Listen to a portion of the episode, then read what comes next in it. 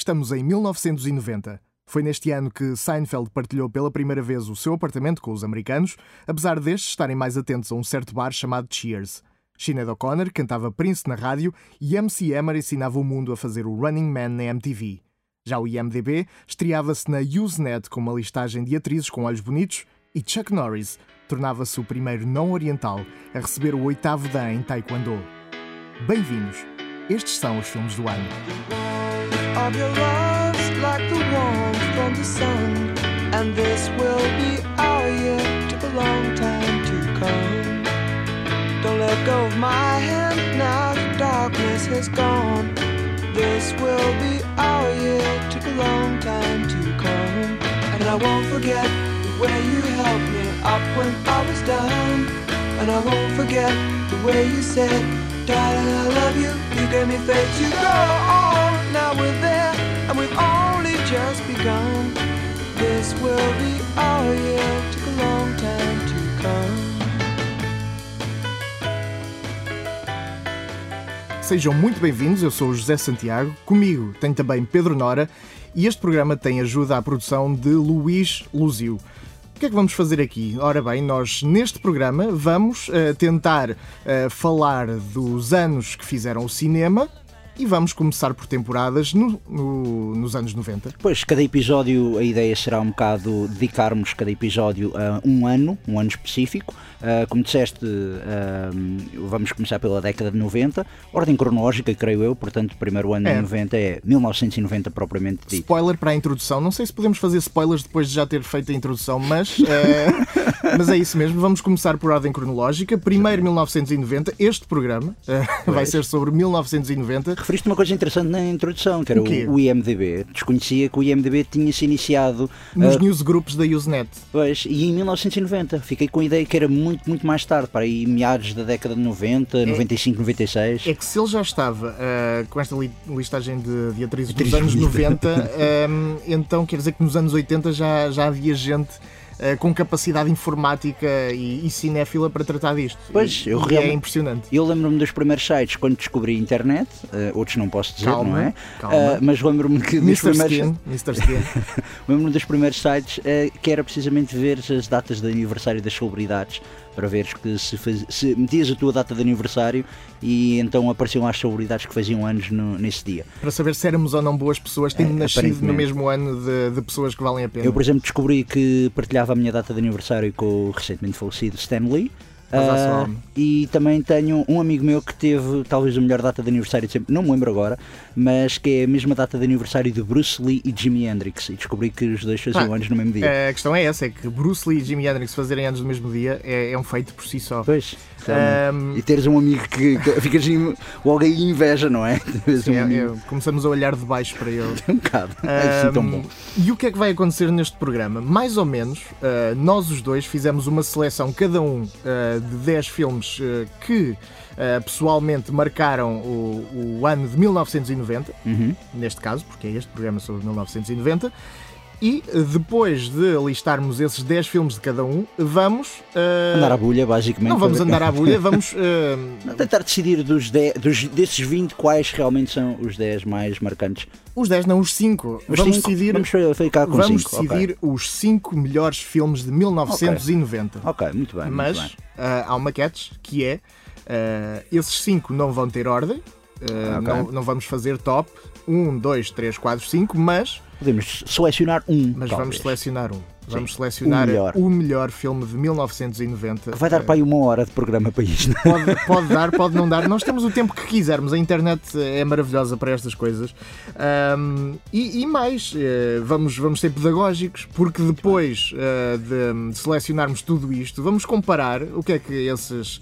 Ahm, esses sabichões da, da Academia de Hollywood, não Ah, é? Do- sim. dos Oscars, acharam do ano de 1990 Nomeadamente nos Oscars que foram atribuídos em 91. Exatamente. A, a cerimónia de 1991 eh, atribui os prémios para os Oscars de 1990 e será essa que depois iremos com comparar ideia- com as nossas seleções. Fico com a ideia que, dada esta cerimónia dos Oscars deste ano que não terá apresentador, acho que a última vez que isso aconteceu foi até durante a década de 90. Ah, que não houve apresentador. Não Houve- sei, sei que nessa, nessa última edição dos 90, Oscars onde não houve apresentadores, uh, houve uma atuação trágica de Rob Lowe uh, com uma Branca de Neve, uh, que mais tarde se viria a tornar irónica, na medida em que ele foi apanhado numa sextape com, não, não diria uma criança, mas borderline. E, Foi... e, portanto correu mal. Pois. Mas, uh, mas tudo, tudo se aponta uh, um, pá, uh, bem para esta, para esta entrega de, de, prémios. Talvez a mais controversa que eu me lembro. A mais controversa que eu me lembro. Sim, eu noto que este ano está muito a. Vamos fazer isto. Não, afinal já não. está muito lido. Vamos ser audazes, mas afinal não. Se calhar. Mas adiante com o tema do programa. Exatamente, 1990. E vamos selecionar os melhores filmes de 1990. It's time to kick ass and chew bubble gum. And I'm all out of gum. Eu começo uh, por, uma, por um filme de Abel Ferrara hum? chamado The King of New York, uh, com, com Christopher Walken, uh, que é uh, talvez um dos melhores papéis do Christopher Walken. muita gente se lembra do, do Deer Hunter, o caçador, do Michael Cimino, mas se calhar a carreira do Christopher Walken não teve dias tão bons como chegando depois ao, ao King of New York. Ele, ele foi sempre muito escolhido com typecasts e fazia muito figura de vilões e, e saiu um pouco do, do cinema dito sério. Eu vou, vou dizer isto, uhum. cinema sério. Um, e foi com Abel Ferrara que ele voltou às raízes de, de Nova York, àquele, àquele cenário grimy de, do Bronx, uh, e voltou a ser o italo-americano que nós conhecemos e, e passámos a amar a partir daí como uma figura de gangster por excelência, contando uma das histórias de, não direi ascensão, porque esta é, é a fase final uh, de uma carreira de gangster desta, desta personagem interpretada por Christopher Walken, uh, mas que é muito diferente daquela que que possivelmente iremos falar mais à frente, que, hum, que Scorsese pintava ou que Francis Ford Coppola pintava. Eu, uh, essa é uma, uma ótima opção. Por acaso eu vi isso, que esse filme era de 1990. Uh, eh, realmente a dupla Abel Ferrara, Christopher Walken foi uma grande dupla. Sobretudo Abel Ferrara, para quem não conhece, é, sempre foi um digamos, um rebelde, é uma pessoa que é conhecido, mas que se tu perguntares a alguém que realmente, pronto, mas conhece o Abel Ferrara de quê? Eles dizem, ah, não sei, mas já ouvi falar dele, de filmes dele, uh, e realmente King of New York é um ótimo filme. Um, no entanto, não, não cheguei a selecionar esse, percebo porque é que tinha selecionado. Uhum. Eu não cheguei a selecionar porquê? Porque houve uma outra colaboração, Walken Ferrara, que gostei muito mais, que é o The Funeral, ah, o que é mais tarde. Exatamente. Que é mais tarde. E acho que esse realmente, se compararmos esses dois, um, eu se calhar prefiro o King of New York ao funeral. Pois, okay. Mas são histórias completamente diferentes. São completamente diferentes, sim. São filmes e não estou a tirar. O funeral é uma história muito mais íntima, muito mais. Eu acho que o papel de Walken é muito, muito melhor. E o que tu dizes também é um bocado verdade. Walken foi um, um ator que se tornou um bocado relegado. Não, não saiu da ribalta, mas tornou-se muito pós-secundário. Eu lembro-me, por exemplo. Teve o, pico do Caçador uh, e depois manteve-se em filmes com, com exposição, mas com papéis uh, completamente, uh, completamente flat. Papéis... Pois, não, é o seguinte: há um, há um filme do Abel Ferrara que eu vi até o ano passado com o Christopher Walken e o Willem Dafoe, que é, digamos, uma espécie de lo-fi cyberpunk, porque aquilo é uma adaptação do William Gibson, que é o New City Rose,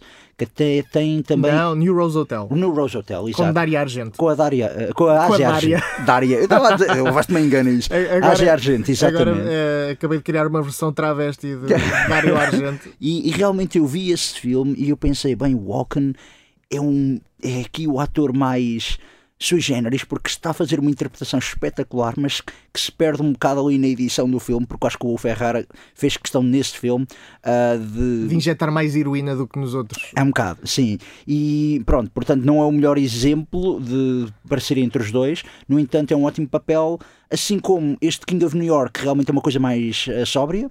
Uh, e o Funeral, como tu disseste, talvez acabe por mim ser. É, são filmes completamente distintos, mas uh, para mim acaba por ser o que, o que, eu gosto mais, porque é precisamente uma interpretação mais introspectiva, uma personagem muito mais introspectiva Isso, sem dúvida. Uh, do Walken.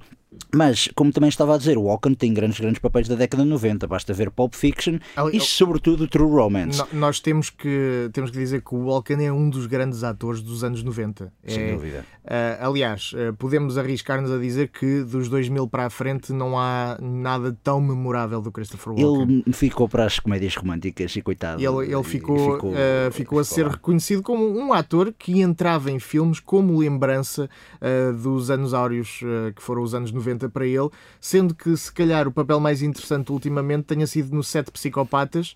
Sim. E, e eu não me lembrar de nenhum. Eu gosto muito daquele filme que ele entra com o The Rock, Dwayne Johnson, que é Welcome to the Jungle. Sim, mas Do gato! é, é- é novamente um daqueles papéis. É muito eh, cartunesco, mas acho que vilão, funciona. Sim, mas é vilão. Vilão standard. Ele também chegou a ser vilão no Batman Returns do Tim Ah, pois é, do, Tim Burton. É verdade. Realmente já Fez de, fez de Mayor de Gotham, não era? Era, Era não assim qualquer coisa. Mayor era um Foi ele que, industrialista. era ele que matava a Michelle Pfeiffer e depois a tornava na Catwoman. Uh, E Basicamente. ele era o associado, ele era candidato a. Não, o candidato a Mayor era o Pinguim, ele era o associado ao Pinguim. Ele associa-se ao Pinguim para basicamente Tá era bem, aquele tá Danny. DeVito. Mas sim. E, e hum, pronto, então este King King, of New New York é a minha primeira, a minha primeira sugestão para esta lista. Pronto, minha. devo dizer que ahm, também o escolhi porque tenho uma ligação um bocado querida ao Abel Ferrara, ah, porque o primeiro filme que vi com ele não ahm, Dele? dele, Ou- dele, não levava e com ele ah, não, ok. não levava ah, à carreira que ele depois veio a ter nem aos filmes que depois veio a fazer que, que tem a ver com o filme Driller Killer onde ele interpreta um assassino que compra um berbequim ah, a pilhas e portanto pode matar as pessoas que o chateiam em Nova York, especialmente aquelas que não o deixam dormir enquanto ele quer ah, descansar. Por acaso nunca vi o Driller Killer, eh, já ouvi falar muito, muito Não bem. perdes grande coisa, mas é, É, mas mas é- é, um não, filme mas é interessante. É um filme interessante. Porque eh, eu sempre ouvi dizer é a estreia dele, não é? É a estreia dele, não é um bom filme, Não é mas é um filme muito interessante. Às vezes as estreias, mesmo não sendo bons filmes, é sempre bom ver. Ah, é, sim, sim. é Pelo menos para curioso fazer ver. a comparação É, e, não. e de onde é que vem este, este realizador para depois se tornar naquilo que se tornou, ou, marcas de autor que o acompanharam desde o início. É engraçado ver isso. Eu tenho filmes às vezes para, para ver. Por exemplo, eu lembro-me que um dos primeiros filmes do Brian De Palma que é de casamento, meu amigo do casamento, um casamento do meu melhor Com amigo. o Bobby De Niro. com o Bobby De Niro ah, e eu estou muito curioso, ainda não vi o filme, mas estou muito curioso porque aparentemente é uma comédia mais ou menos romântica, pseudo-comédia É uma, romântica. comédia, é uma comédia romântica com lives de drama muito fortes. Tem, Pronto. tem picos de drama uh, E não muito esperaria fortes. isso do De Palma, porque o De Palma, quando eu penso em De Palma, penso, ok, isto deve ser uh, um, um thriller espetacular. Sim, e para o primeiro filme dele começar a fazer uma coisa dessas, Tarantino também fez um filme que também era qualquer coisa do casamento ou despedida solteira do meu melhor amigo. Era sempre aquelas coisas de o meu melhor amigo isto e aquilo outro. Uh, Scorsese também, os primeiros filmes é sempre curioso ver porque tu associas a um certo género e depois vais ver e não tem absolutamente nada a ver com o que, o que é que a figura ficou conhecida. Como tu dizes, é, é um acompanhar da evolução bastante interessante. Uhum. Este do Abel Ferrara, então, Driller Killer, o, o nome já é sugestivo. É ótimo. Ahm, vou então dar a minha primeira sugestão. É um pequeno filme, ahm, muito independente, provavelmente nunca ouviram falar, ah, escrito por John Hughes. Ah, grande, grande argumentista e realizador, e realizado por Chris Columbus, que tinha acabado de fazer há uns anos atrás Aventuras Fora de Horas. Mas ah, este o filme que eu falo é Sozinho em Casa. Home Nunca ouvi falar, ouviste desse filme. é um filme que é o seguinte: é, é, é normal tu nunca teres ouvido falar, porque, pronto, é, é aquela coisa de. Passa só num feriado que tipo ninguém quer saber, eh, que é o Natal. Se é Ah, 25, se calhar 25. Calhar 25, sim. Ahm, devia passar mais vezes na TV. Não, é pronto, toda a gente conhece aqui o filme, não é? É o filme de Macaulay Culkin, com Macaulay Culkin, Joe Pesci e Daniel Stern, que, e também o grande John Candy. O grande John o grande Candy. John Candy, que entretanto eh, também estava a fazer muitos filmes com o John Hughes. Exatamente. O, sabias que o Macaulay Culkin. Posso, isto é uma coisa que é o Home Alone. Podemos fazer aqui um filme sobre trivia facts do Home. Alone. Mas vou dizer três que por acaso acho muito, muito interessante. Mesmo há pouco tempo vieram descobrir que o, o filme que ele vê durante o Keep the Change, o Filthy Animal, havia muita gente que achava que este filme era verídico, mas não, foi tudo fabricado É para, verdade. Para o filme. Mas- An- Angels with Even Dirtier Faces. não, é Angels with Filthy Souls e na sequela é que é Angels with Even Filthier Souls. Ok. É o Angels with Dirty Faces, é o filme em que isto é baseado, que é de 1938. It's me, Snakes. I got the stump. Macaulay Culkin foi escolhido, sabes porquê? Por, precisamente por sugestão do John Candy. Ah, porque o John Candy tinha entrado num grande filme feito pelo John Hughes e com o Macaulay Culkin, que é o Uncle Buck. Exatamente. É, que é o meu tio em, em solteiro. português é o meu tio solteiro. meu tio solteiro. Que, deixa-me que diga, é das melhores comédias que eu já vi da década de 80. Ah, Bem, Eu, eu não vou tão longe. Uh, Eu adoro o filme. É a uma coisa que o filme não é, é- assim tão bom. Eu gosto muito do filme, não, eu gosto mesmo muito do filme, que é um bocado estranho. Ah, depois, também, relacionado com o John Candy, há uma cena no, no Sozinho em Casa em que o John Candy, o personagem do John Candy, que é líder de uma banda folclórica de polka, que está a dar boleia à mãe do, do Kevin, que é o personagem, o protagonista, então, o pobre, o pobre rapaz que fica sozinho em casa. Temos que falar sobre ele. Ahm, temos que falar sobre o Kevin. Ahm, ele, basicamente, o John Candy fala de uma história em que, ah, uma vez encontramos, ah, estávamos num funeral, tinha morrido alguém, fomos ao funeral, estávamos tão transtornados que esquecemos de uma criança lá na casa funerária. E depois, tipo, e ela fica chocada ao ouvir a história, e ele tipo, não, não, mas as crianças são muito resistentes.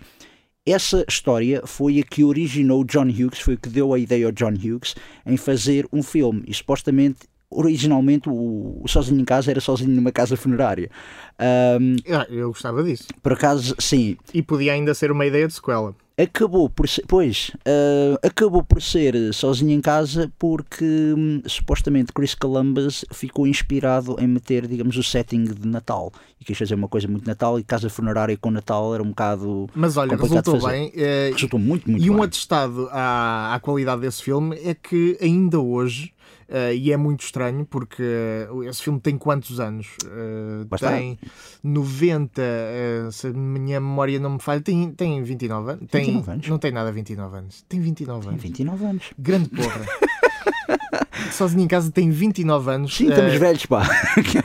e ainda hoje passa nas, nas É, salas. é o grande filme de Natal. Há sempre É. aquela coisa que ultimamente tem-se dito que o Die Hard é o melhor filme de Natal e eu tenho um grande apreço pelo Die Hard. Ah, mas o próprio Bruce Willis já disse: pá, o Die Hard não é um filme de Natal, é um filme que se passa durante o Natal. O Sozinho em Casa é um filme de facto, mesmo já pensado.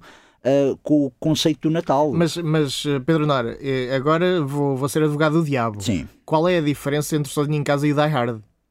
Há Tu uma grande tens- diferença, mas Eh, sim. não, não- não me parece que haja. Mudas de um arranha-céus para uma casa e passas de terroristas para dois assaltantes. Uhum. Há um tipo que está dentro da casa, vulgo ahm, arranha-céus, Uhum. que vai tentar derrotar os terroristas, vulgo eh, ladrões. Eh, Não estou a ver qual é a diferença entre os dois filmes, na verdade. Sim, ah, mas ah, Portanto, são os dois filmes de Natal. componente. Passam-se no Natal e a história não tem nada a ver com o Natal. A componente. Não, não, atenção, porque, por exemplo, acho que o sozinho em casa tem muito aquela componente de não gosto da minha família, não quero estar com a minha família, mas depois tenho saudades da família. E O o, Die Hard e não o Bruce tem. Willis vai salvar o quê? Não, o Bruce Willis está sempre preocupado Com com, a mulher, família. Com a mulher. Com a família. Mas não tem aquela coisa do não gosto da minha família, não quero. Ele vai de propósito ter com a mulher no início do, do filme. Ah, percebes um, percebo um bocado o paralelismo, não é tão. É o mesmo filme. É o mesmo filme. The same movie. Um, não, não é o mesmo. Também vou dizer uma coisa que eh, as interpretações, como tu disseste, um, tu falaste do Sozinho em Casa, é um filme que ainda passa hoje em dia, tem uma grande, grande relevância e acho que pronto, também a grande diferença do Sozinho em Casa é é um filme para crianças. Enquanto tu vês, percebo um bocado a comparação que tu estás a fazer do Die Hard sozinho em casa, mas enquanto no Die Hard, sei lá, estás a ver um fulano a pisar vidro e tu, ai, que nojo, que horrível. No Sozinho em Casa No Sozinho tens em um casa tipo, riste. Não, no Sozinho em Casa Sozinho em riste. Casa tens um tipo que está eh, a ser completamente queimado por um, Não, então eu, eu peguei no coisa por um pé. flamethrower eh, de. Eu peguei no coisa do pé precisamente porque vejo um fulano a enfiar o pé num Exatamente. prego, que é das coisas que faz mais impressão. Olha, mais me ajudas. Os filmes são iguais, são, são o mesmo filme. Uh, de notar também que a personagem do Joe Pesci, que é um grande, grande personagem, e que nesse ano uh, Joe Pesci também fez um outro grande desempenho Fez, noutro fez. filme, uh, mas a personagem dele não era para ser interpretada uh, por ele originalmente, até porque ele diz que foi das coisas. Joe Pesci acaba por dizer que foi das coisas mais difíceis uh, de fazer este filme, porque ele estava sempre a mandar palavrões durante as filmagens e não e tinha de se retrair porque lá está, era um filme para Agora já, agora já associamos o, o Joe Pesci à, à personagem do ladrão. Uhum. Mas, naquela altura, eh, era uma escolha arrojada de casting. Eh, nunca tínhamos visto o Joe Pesci naquelas andanças. Sabes quem é que era para fazer originalmente? Quem era? Uh, os principais candidatos eram Robert De Niro e John Lovitz, mas outros que foram Ia dar ao considerados. mesmo menos o Lovitz. O Lovitz, pronto, já era, Pois, é muito mais já era comédia. esperado. Mas vou dizer outra, outros nomes que foram considerados: Rowan Atkinson, Bob Hoskins, que por acaso eu também acho que ficava bem, Sim. Danny DeVito, Christopher Lloyd, Dudley Moore e Phil Collins. Imagina Phil Collins, Phil Collins. sozinho em Isso não é casa. verdade, Phil Collins. Phil Collins foi considerado para. Na altura, o Phil Collins estava a entrar nos Miami Vice, estava a ver se conseguia ainda vingar um bocado enquanto ator. Sim, sim. E acho que foi considerado precisamente para esta coisa da figura do ladrão. Ah, ainda, ainda bem que isso não aconteceu. Imagina um mundo alternativo Mas do eu, Phil eu Collins. se calhar precisava de uma caneta, eh, mas pronto, não tenho, vou fazer isto de cabeça. Porquê? Porque Home Alone eh, é um daqueles que coincide com os meus, portanto, eh, cortamos já aqui também o, o Home Alone da, da minha lista. Da tua lista, muito bem. Eh, já falámos os dois sobre, sobre este filme, Home Alone, É um ótimo filme, recomendo. Não é muito conhecido, mas tentem ver quando. se puderem. Se, se puderem, deve haver aí no Netflix ou, ou na TV, assim. Acho que costuma, pode, podia passar um bocadinho mais vezes na TV, talvez no Natal ou na Páscoa. Outro filme de 1990 e que me diz muito é uma sequela. Ok. É uma sequela. ahm, e é uma sequela ah, de um filme realizado pelo. pelo próprio realizador da sequela, que é Joe Dante. Ah, falo Ah, de. Gremlins 2. Ah, Gremlins 2. Gremlins 2 que podia ser mais uma, uma sequela inconsequente de, de qualquer filme de terror barra eh, comédia, se bem que o primeiro filme, Gremlins, era muito mais virado para o terror, terror, do, que, sim. do que para a comédia.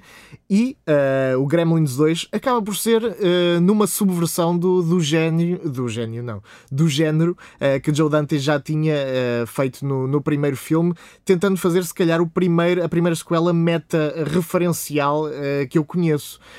Ou seja, ele pega na ideia ah, de, de cinema e de toda a indústria do cinema ahm, e, e faz daquelas personagens que fazem quase uma análise O que se tinha passado no primeiro. à- àquilo que se tinha passado no primeiro e, e a toda a estrutura clássica de um, de um filme de terror daquele género. Sim. Tanto que até eh, colocam eh, Christopher Lee no papel de, de um cientista. Christopher Lee, o, o, o ator mais conhecido por, por interpretar Drácula várias vezes.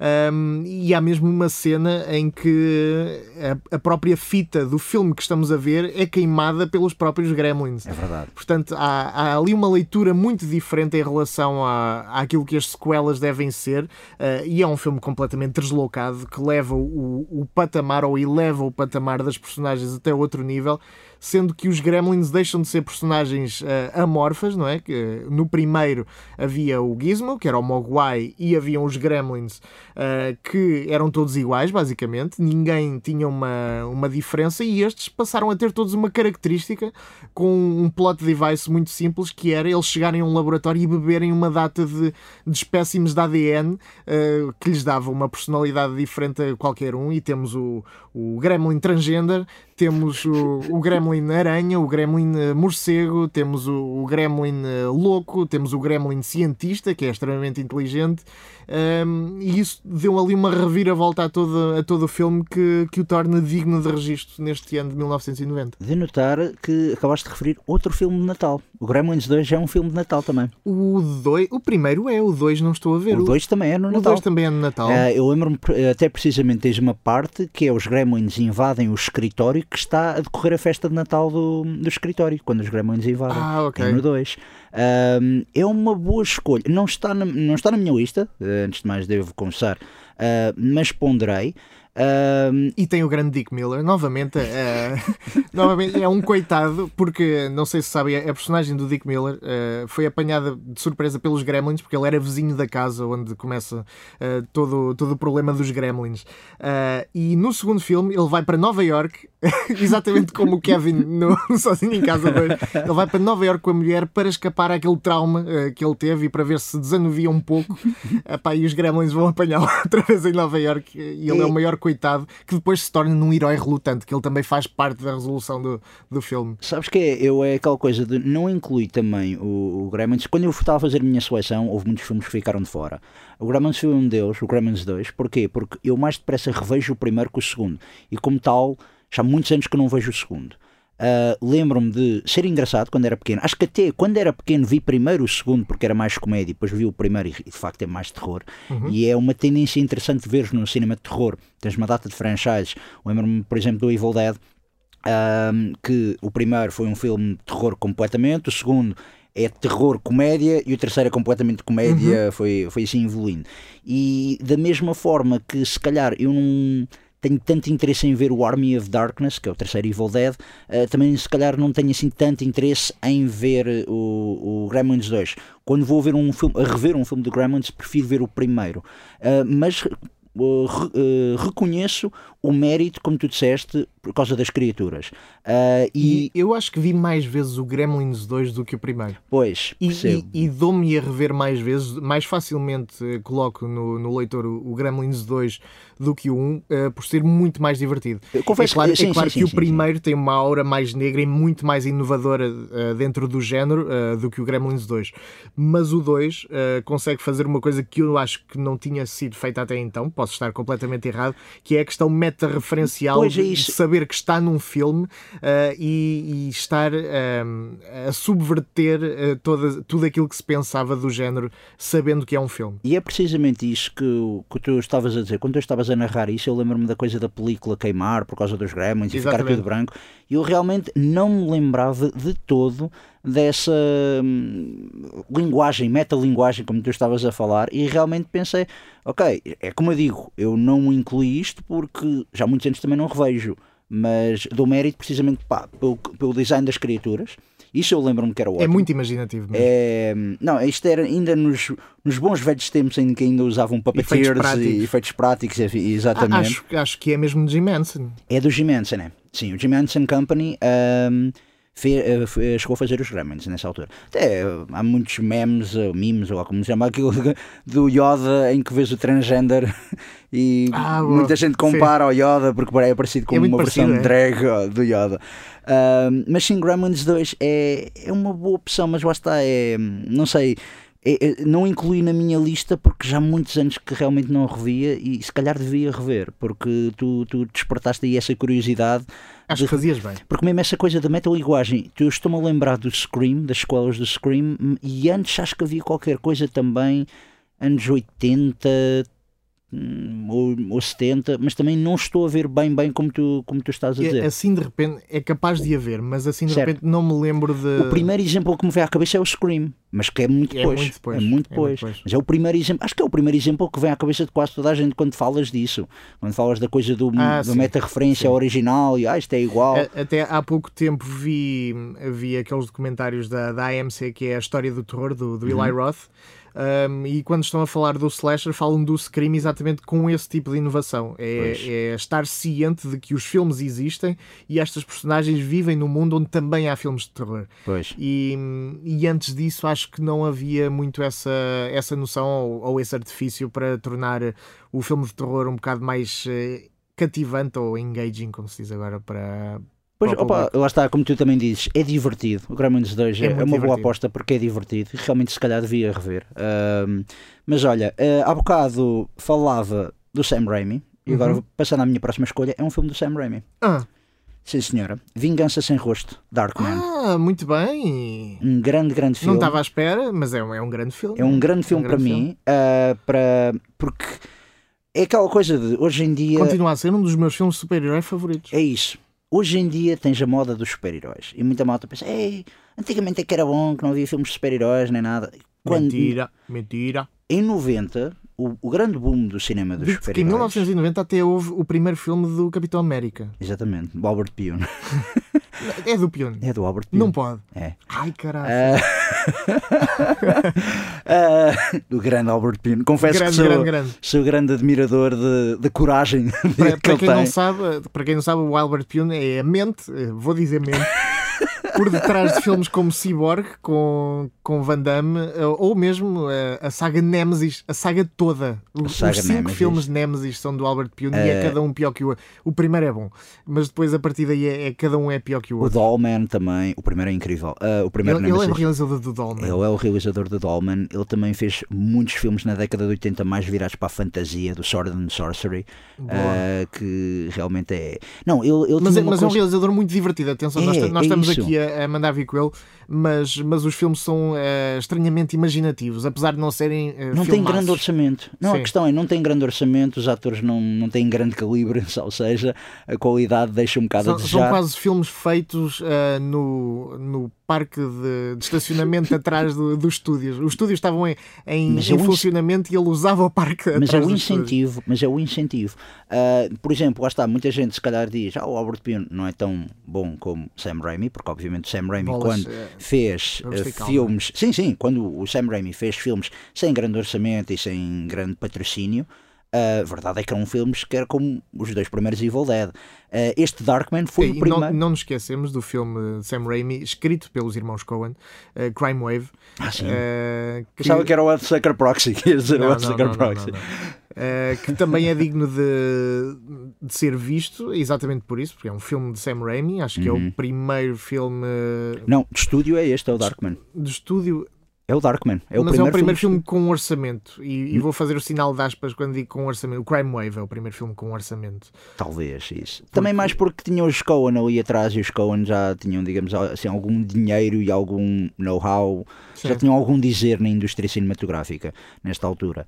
Ahm, mas o Darkman realmente foi uma coisa. A história engraçada do Darkman é. Sim, ainda estamos a falar do Dark. Sim, ahm, como eu estava a referir, anos 90, 1990 foi o, começou o grande boom, porquê? Por causa de 1989, um pequeno filme chamado Batman, Tim Burton. Uhum. Ahm, o Darkman originou a partir disso porque o Sam Raimi queria fazer uma adaptação do Batman, lutou imenso para tentar, eh, lá está, pensemos outra vez no mundo paralelo em que eh, teríamos Phil, Co- ahm, Phil Collins sozinho em casa, pensem em um, um universo paralelo onde teríamos Sam Raimi, um Batman, um filme de Batman realizado por Sam Raimi. Ah, e ele queria então fazer primeiro o Batman e depois também o outro Sombra. Ele tentou arranjar os direitos para adaptar essas personagens da BD para o grande ecrã. O Sombra mais tarde também foi adaptado, mais tarde ou mais cedo? Eu creio que foi mais tarde, 93, 94. Eu Interpretado por uh, Alec Baldwin. Ah, e aqui realmente ele fez o que é que o Sam Raimi decidiu?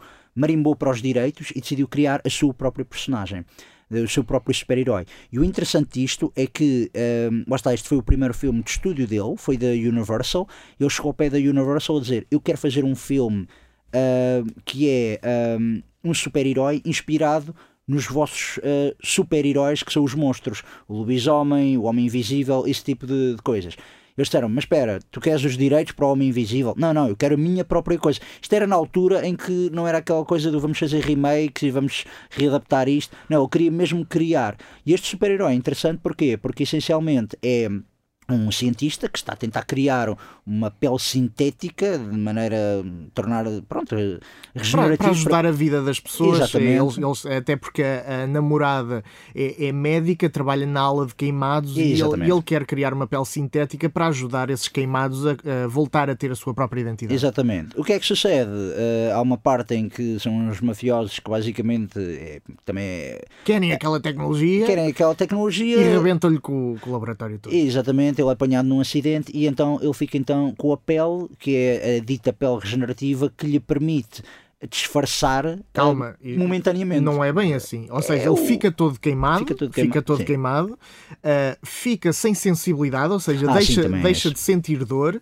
Exato, Ah, exato. E para poder ah, funcionar em sociedade, ele ah, continua a desenvolver a sua pele sintética. No entanto, há a catch de que ele só pode usar aquilo durante X horas. Já não sei horas. quantas. É, sim, sim, é um tempo Ah, limitado. A partir de certa altura, aquela, aquela pele começa a borbulhar e, e queima-se e evapora-se e ele fica Pois. com, com a cara de sempre. Mas é De um notar o elenco. o elenco, Liam Neeson. Eh, Liam Neeson é o Darkman. Exatamente. O eh, interesse amoroso é. Francis McDormand. Exatamente. eh, e tem um grande, grande ator que é o Larry Drake. O Larry Drake devia ser mais utilizado. É, Ele ainda é vivo. Pois eu acho que não. Acho que já- Pronto, faz a sua alma. Eu também não tinha. Confesso que. Paz à sua alma, calma lá. Pode estar vivo ainda. Mas pode estar vivo, ter uma alma e Mas essa devia alma ser. precisa ma- de. Se realmente está vivo, devia ser um bocadinho mais utilizado. Eh, ele chegou Eu a não- entrar nas sequelas, porque há uma sequela. Entrou, entrou, que é o uh, Die Darkman Survivor. Die. Uh, acho que é o Jeff Fahey que. O Jeff Fahey é o vilão também numa delas. Sim, mas há um que é o The Round's Revenge. E, e os, dois, os dois filmes, o Darkman passa a ser interpretado por Arnold Vosloo. É verdade. Um, É um bocado. Pronto, embora eu goste exatamente, do é o Arnold Die Vosloo, Darkman Die e, É o Durant's e, e The Revenge. Rant's Revenge. Durant's Revenge, pois. Que eu lembro-me do Durant. Durante, durante. Durante, durante. Mas, uh, sim, Darkman. E acima de tudo, o Darkman. Porque é que eu recomendo o Darkman? Porque é de uma criatividade visual absolutamente incrível. Um, eu lembro-me quando o Sam Raimi fez os filmes do Homem-Aranha e eu fui ver e gostei muito dos dois primeiros, pelo E menos. vê-se muito do Darkman no, E eu filme, no vejo filme do Homem-Aranha. do Darkman nos filmes do Homem-Aranha. Muita gente a dizer, uau, isto é espantoso. E eu tipo, ok, isto é tipo o Darkman. Há quase, série, há quase cenas copiadas do Darkman É, diretamente exatamente. para o Spider-Man. Ah, e, e é questão, não, e mesmo o sentido visual, por exemplo, uma das coisas para O mim. ponto de vista de algumas coisas que são atiradas ao Darkman, por exemplo. O- para mim, uma das coisas que mais me teria dos pontos fracos do, do primeiro Homem-Aranha, do Sam Raimi, é, por exemplo, é o fato É do Green Goblin. Ah. É o, fa- é o fato. E no Darkman tens uma estética absolutamente fantástica, mesmo dos fatos, o visual das personagens, a maneira como as cenas que é são muito parecido filmadas. com, com o Homem Invisível da, da Sim, Universal. Também, exato.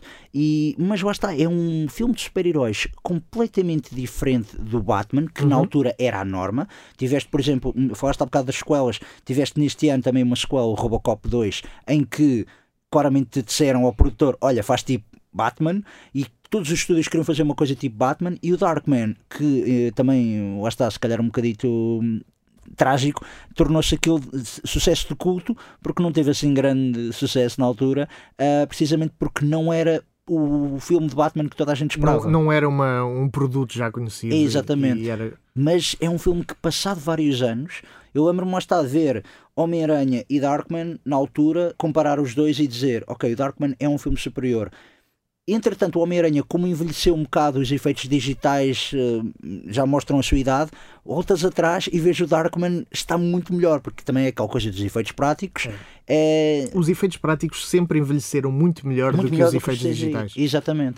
E, E a, e a suspensão de descrença eh, é muito mais eficiente com efeitos práticos do que com CGI. Sim, concordo.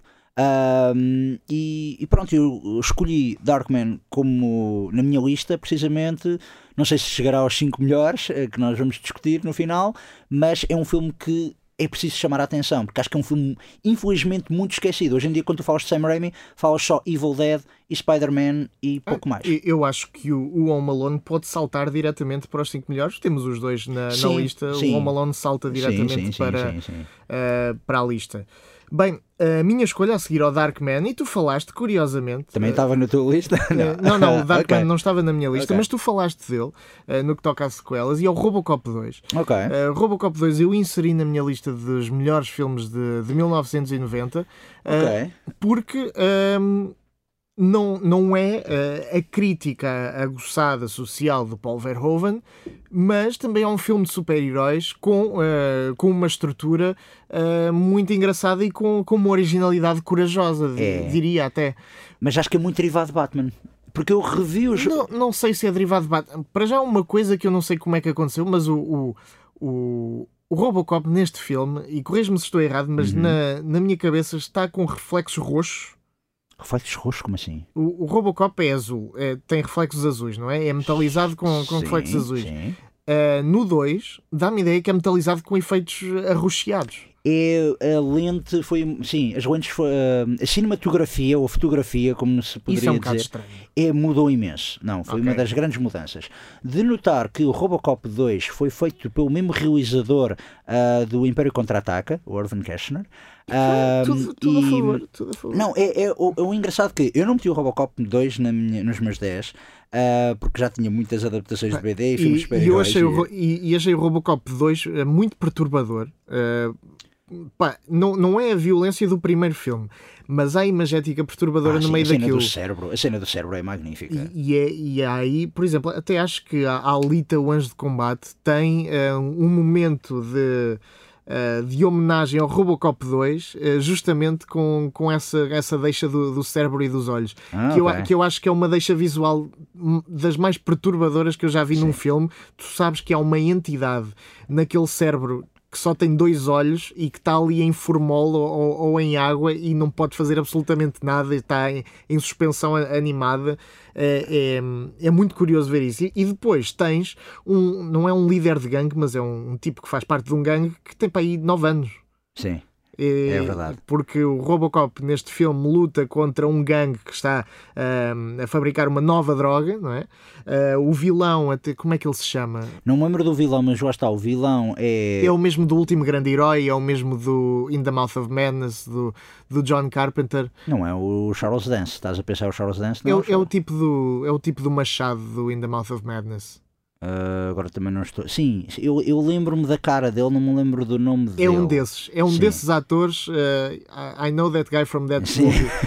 Ah, não, mas a coisa do Robocop, tu falavas, eu há coisa de um ano, sensivelmente, por acaso apanhei os Robocops na TV e decidi, vou rever os três. O terceiro não. O terceiro Pois, não. eu eliminei do meu canon de Robocop. Sim, também depois de rever. Já não existe. A questão é, eu lembrava-me sempre do primeiro e dizia, pronto, o primeiro, o primeiro é 5 estrelas, o primeiro é perfeito, não, o primeiro é aquela coisa tipo está lá nos céus, a Verhoeven é o maior e pronto. O segundo, um bocado por comparação ao primeiro, tipo, eh, não é assim tão bom. Mas quando eu fui a rever o segundo eu disse, uau, isto é mais divertido do que me lembrava. Ah, mas lá está, acho que é comparando com o primeiro ah, e acho que notei, ao ver o O primeiro, o primeiro tem um subtexto muito mais forte. E o segundo é muito mais cartunesco. é O muito segundo mais... deixa o subtexto de lado e passa a pôr o Robocop numa situação de eh, prática. Há crime e ele vai Pois. combatê-lo. Pois, É mas só isso. eh, não, e acho que também o segundo é um bocado. Não tem, hum, como é dizer, eh, a solidez do, do- da, da escrita, porque o primeiro, como tu disseste, é uma sátira, é uma coisa que tipo, está bem feito. O segundo é um bocado tipo, vamos despachar isto, vamos É, é um eh, ótimo tirar filme de ação. Sim, mas é um ótimo filme de ação e tem visuais, como tu disseste, bastante arrojados. A ideia do a imagem do cérebro ficou marcada desde que eu era pequeno. Ahm, e é um bom filme, mas lá está. É aquela coisa de não meti nos meus 10, porquê? Porque em comparação com o primeiro, é um bocado como o Die Hard. O Die Hard também teve uma sequela em Mas eu não 1990. estou aqui a comparar filmes. Sim, Mais ou menos. estamos a comparar filmes, mas Estou que... a dizer que em 1990 Sim, este filme foi do, dizer, Camandro. Sim, mas eu, por exemplo, diria.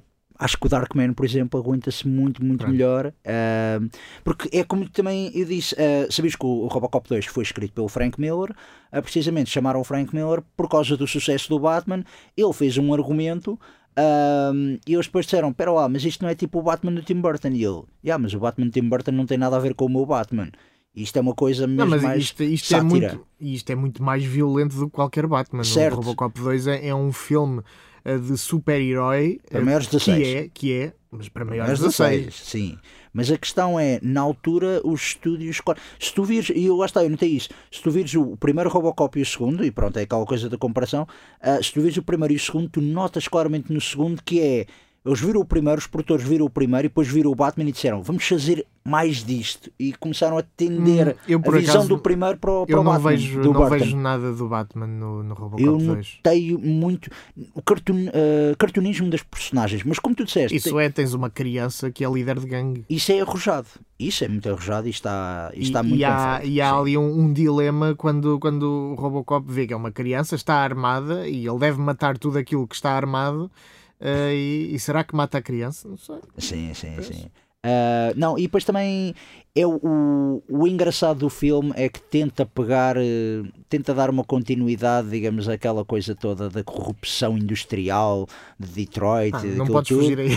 não E- podes fugir aí. Mas, não, mas a não questão- funciona tão bem. Mas não- a questão da criança também é, é importante na altura em que os gangues estavam cada vez mais com, com menores dentro, dentro de, não tão menores como, como aquele rapaz, eh, mas, Não, pronto, faz eh, impressão, mas não, vai, até ao extremo, vai até ao extremo para, para mostrar uma coisa que estava a acontecer na, na Sim, altura. É uma das imagens que realmente faz impressão do cinema da década de 90.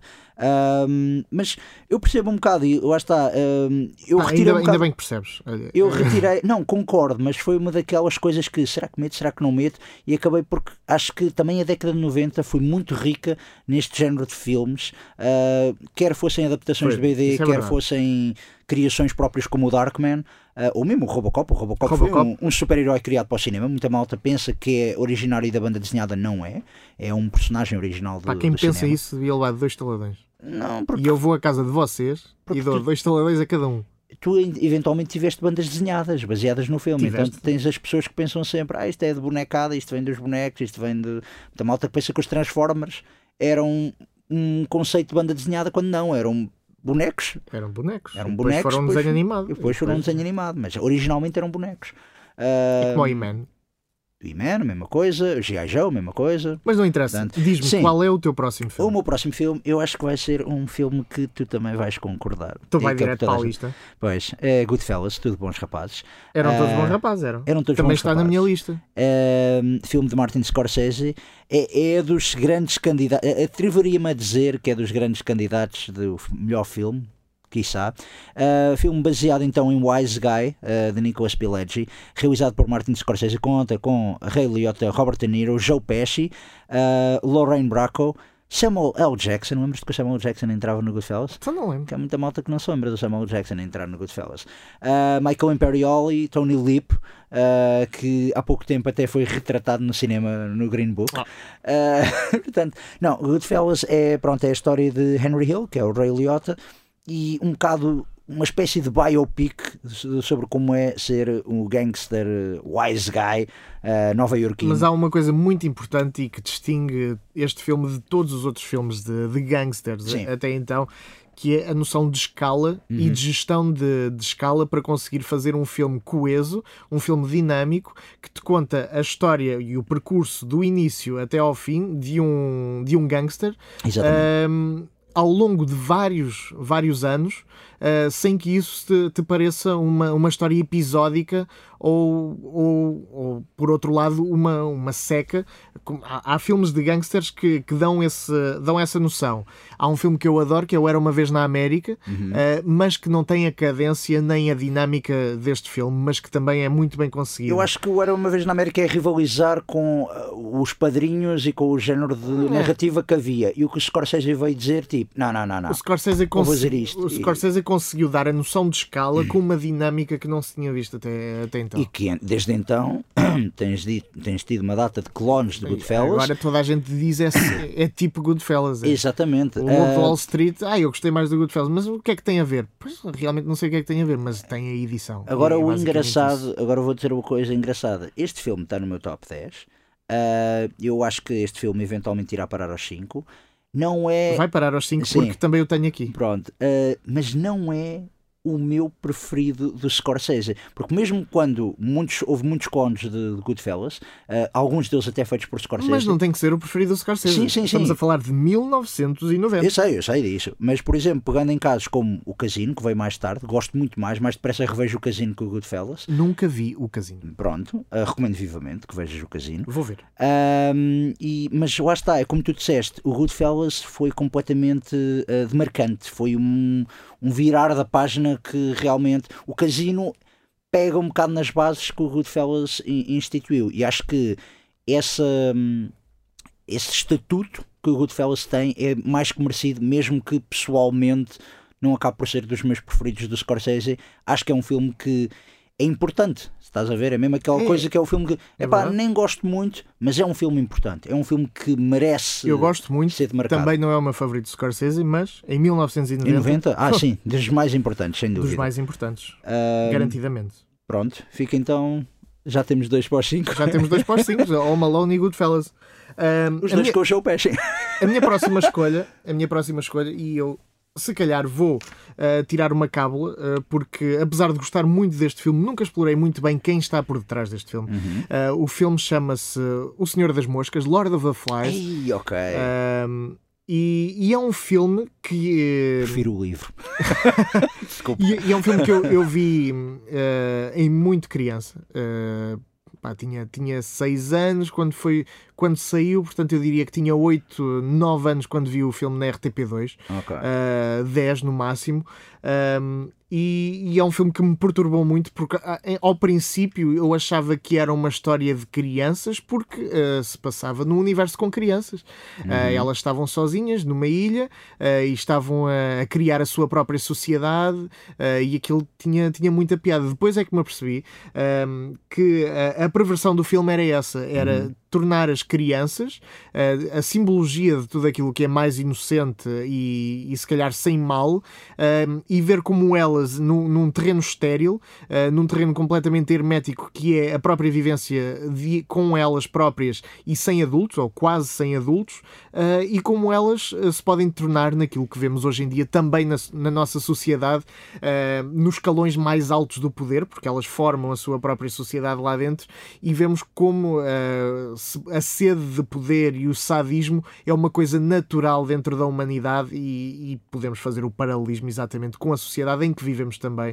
Uh, e, e, aquilo, uh, para já, eu na altura não tinha, essa, uh, não tinha essas leituras, mas agora mais tarde vejo que é um filme extremamente complexo Quem e é realizou? Eu agora estava Boa com pergunta. a ideia de estava aqui a, tentar na minha cábula uh, ver que... o realizador. Pá, exatamente. Mas eu posso então fazer, enquanto tu vês na cábula, posso fazer eh, uma pergunta. Tu já leste o livro? Não, acho Pronto. que eu leio. Ok, é que uh, eu quando mandei o prefiro o livro, uh, quando tu disseste isso de realmente o Lord of the Flies, eu fiquei assim tipo, yeah, ok, realmente é um, é um bom filme, é uma, uma boa adaptação. Mas para mim o meu erro, primeiro não vi tão cedo como tu, uh, vi, o vi o filme quando tinha 15, 16 anos e tinha lido o livro antes. E todas as razões que te levaram a eleger o filme, que tu acabaste de dizer, Uh, senti muito mais Já isso tinham... no livro uhum. e é por causa disso que não escolhi. É uma boa adaptação, uma adaptação simpática. Não diria que é uma má adaptação, mas quando eu mandei a coisa do prefiro o livro, o livro é melhor, neste caso realmente tenho e, a dizer. E, e, acho que é, e acho que é um bom filme. É um filme do, do Harry Hook uh, com Baltasar Getty, uh, que é uma das crianças, mas que continua a ser um ator que todos nós conhecemos daquele filme, nunca sabemos. Uh, nunca sabemos é quem ele é. Uh, também Christopher uh, Daniel Pipoli, James Badgedale e uma ah, série okay, de. Sim, o Badgedale, sim, sim, grande, e, grande ator. E uma série de, de outras pessoas, ilustres desconhecidos, que para aqui andam, baseado, lá está, no filme, no, no livro de William Golding. e foi escrito e adaptado ao ecrã por J. Preston Allen, um filme de 1990 que me que me marcou uh, bastante, o, o, Senhor das Moscas, e por isso uh, está na minha lista dos 10 melhores filmes de 1990. Muito bem. Um, eu vou pegar a minha próxima escolha. Pega. Por acaso que é, é engraçado. Isto, pronto, isto é, estou aqui a fazer uma coisa, uma seleção um bocado random, uh, mas é engraçado porque é, realmente é um filme que quando eu estava a ver os filmes da década de 90, de, do ano 1990, eu olhei para este e tipo, uau, ok, eu não me lembrava deste filme e é um filme bastante interessante. se não te lembravas, como é que pode ser dos melhores? Uh, calma, não me lembrava que este filme era de 1990. okay. Não estava a associar. Uh, e eu lembro-te de eu ter dito que eu tinha uma escolha que era escrito do mesmo argumentista do Ghost. É este o filme. Uh, Trata-se de Jacob's Ladder. Em português recebeu. Busy. BZ, Viagem Alucinante. BZ. BZ é o título português. BZ? Também não sei, não faço a mínima ideia. Uh, Jacob's com, Ladder. Com o Tim Robbins, com o Tim Robbins. um papel incrível. Exatamente. É um filme completamente deslocado. O Macaulay Culkin também entra, entra. neste filme. É, é, o filho, é o filho do Tim Robbins. Uh, mas não aparece creditado. Uh, este filme, tenho a dizer, primeiro, é um filme que é do realizador de Adrian Lyne, que já tinha feito filmes como Flashdance, Nove Semanas e Meia e Atração Fatal. Um, ou seja, era aquele. Falando que era muito aquela coisa do vamos tornar isto sexy. Vamos... É risqué, vamos, vamos tornar isto era o, era o, erótico. Exatamente, era um realizador que. Era tinha... o erótico mainstream, ele era o gajo do erótico Ele era o gajo do erótico mainstream. E aquilo faz um filme que é tudo menos isso. Isto é um thriller Nem é mainstream, nem é erótico. Pois. Tem nudez, uh, mas, mas não é. É um é thriller psicológico uh, que é um dos melhores retratos de, de trauma pós-guerra. Trauma pós-guerra, exatamente, porque o filme começa precisamente, vês a personagem do Tim Robbins uh, num cenário de guerra, creio que é Vietnã. É Vietnã. Uh, e depois então é ele no presente tentar ultrapassar, digamos, isso e vai tendo flashbacks. De... Pronto, há uma reviravolta neste filme. Agora eu vou dizer que para não lerem nada acerca deste. Ah, eu vou dizer uma coisa: que este filme mais tarde acabou por influenciar um, franchise de videojogos Silent Hill. E eu realmente. A sério? Sim, a fiz a ligação realmente a ver aquilo. Uh, foi mesmo. Eu não consigo, direta. mas também não conheço muito bem a franquia. Joguei, franquia. Dois, joguei dois da franquia uh, e realmente. Não, mas lá está a ler aquilo tipo. Sim, ok, estou a ver porque, porque a ligação. Uh, eu também faria uma. E pronto, e como eu digo, isto tem uma reviravolta, um plot twist. Uh, eu, que faz lembrar um outro filme da década de 90, eu não vou dizer e recomendo até que não leiam muitas críticas disto, porque há muita malta que vai dizer ah, isto parece o... e pronto. Nem vou dizer o realizador, nem vou dizer o tipo do, do filme, mas é uma boa reviravolta, uh, é um filme conhecido e é uma reviravolta bastante semelhante. É, mas sim, recomendo vivamente, uh, vejam Jacob, uh, Jacob's Ladder, é um dos melhores thrillers psicológicos Uh, pronto, eu sei que tu não és fã da coisa do terror psicológico Não, às vezes. Mas neste, neste aplica-se na, na perfeição. Eu não sou fã do termo thriller psicológico quando as pessoas vão ver um filme de terror, Sim.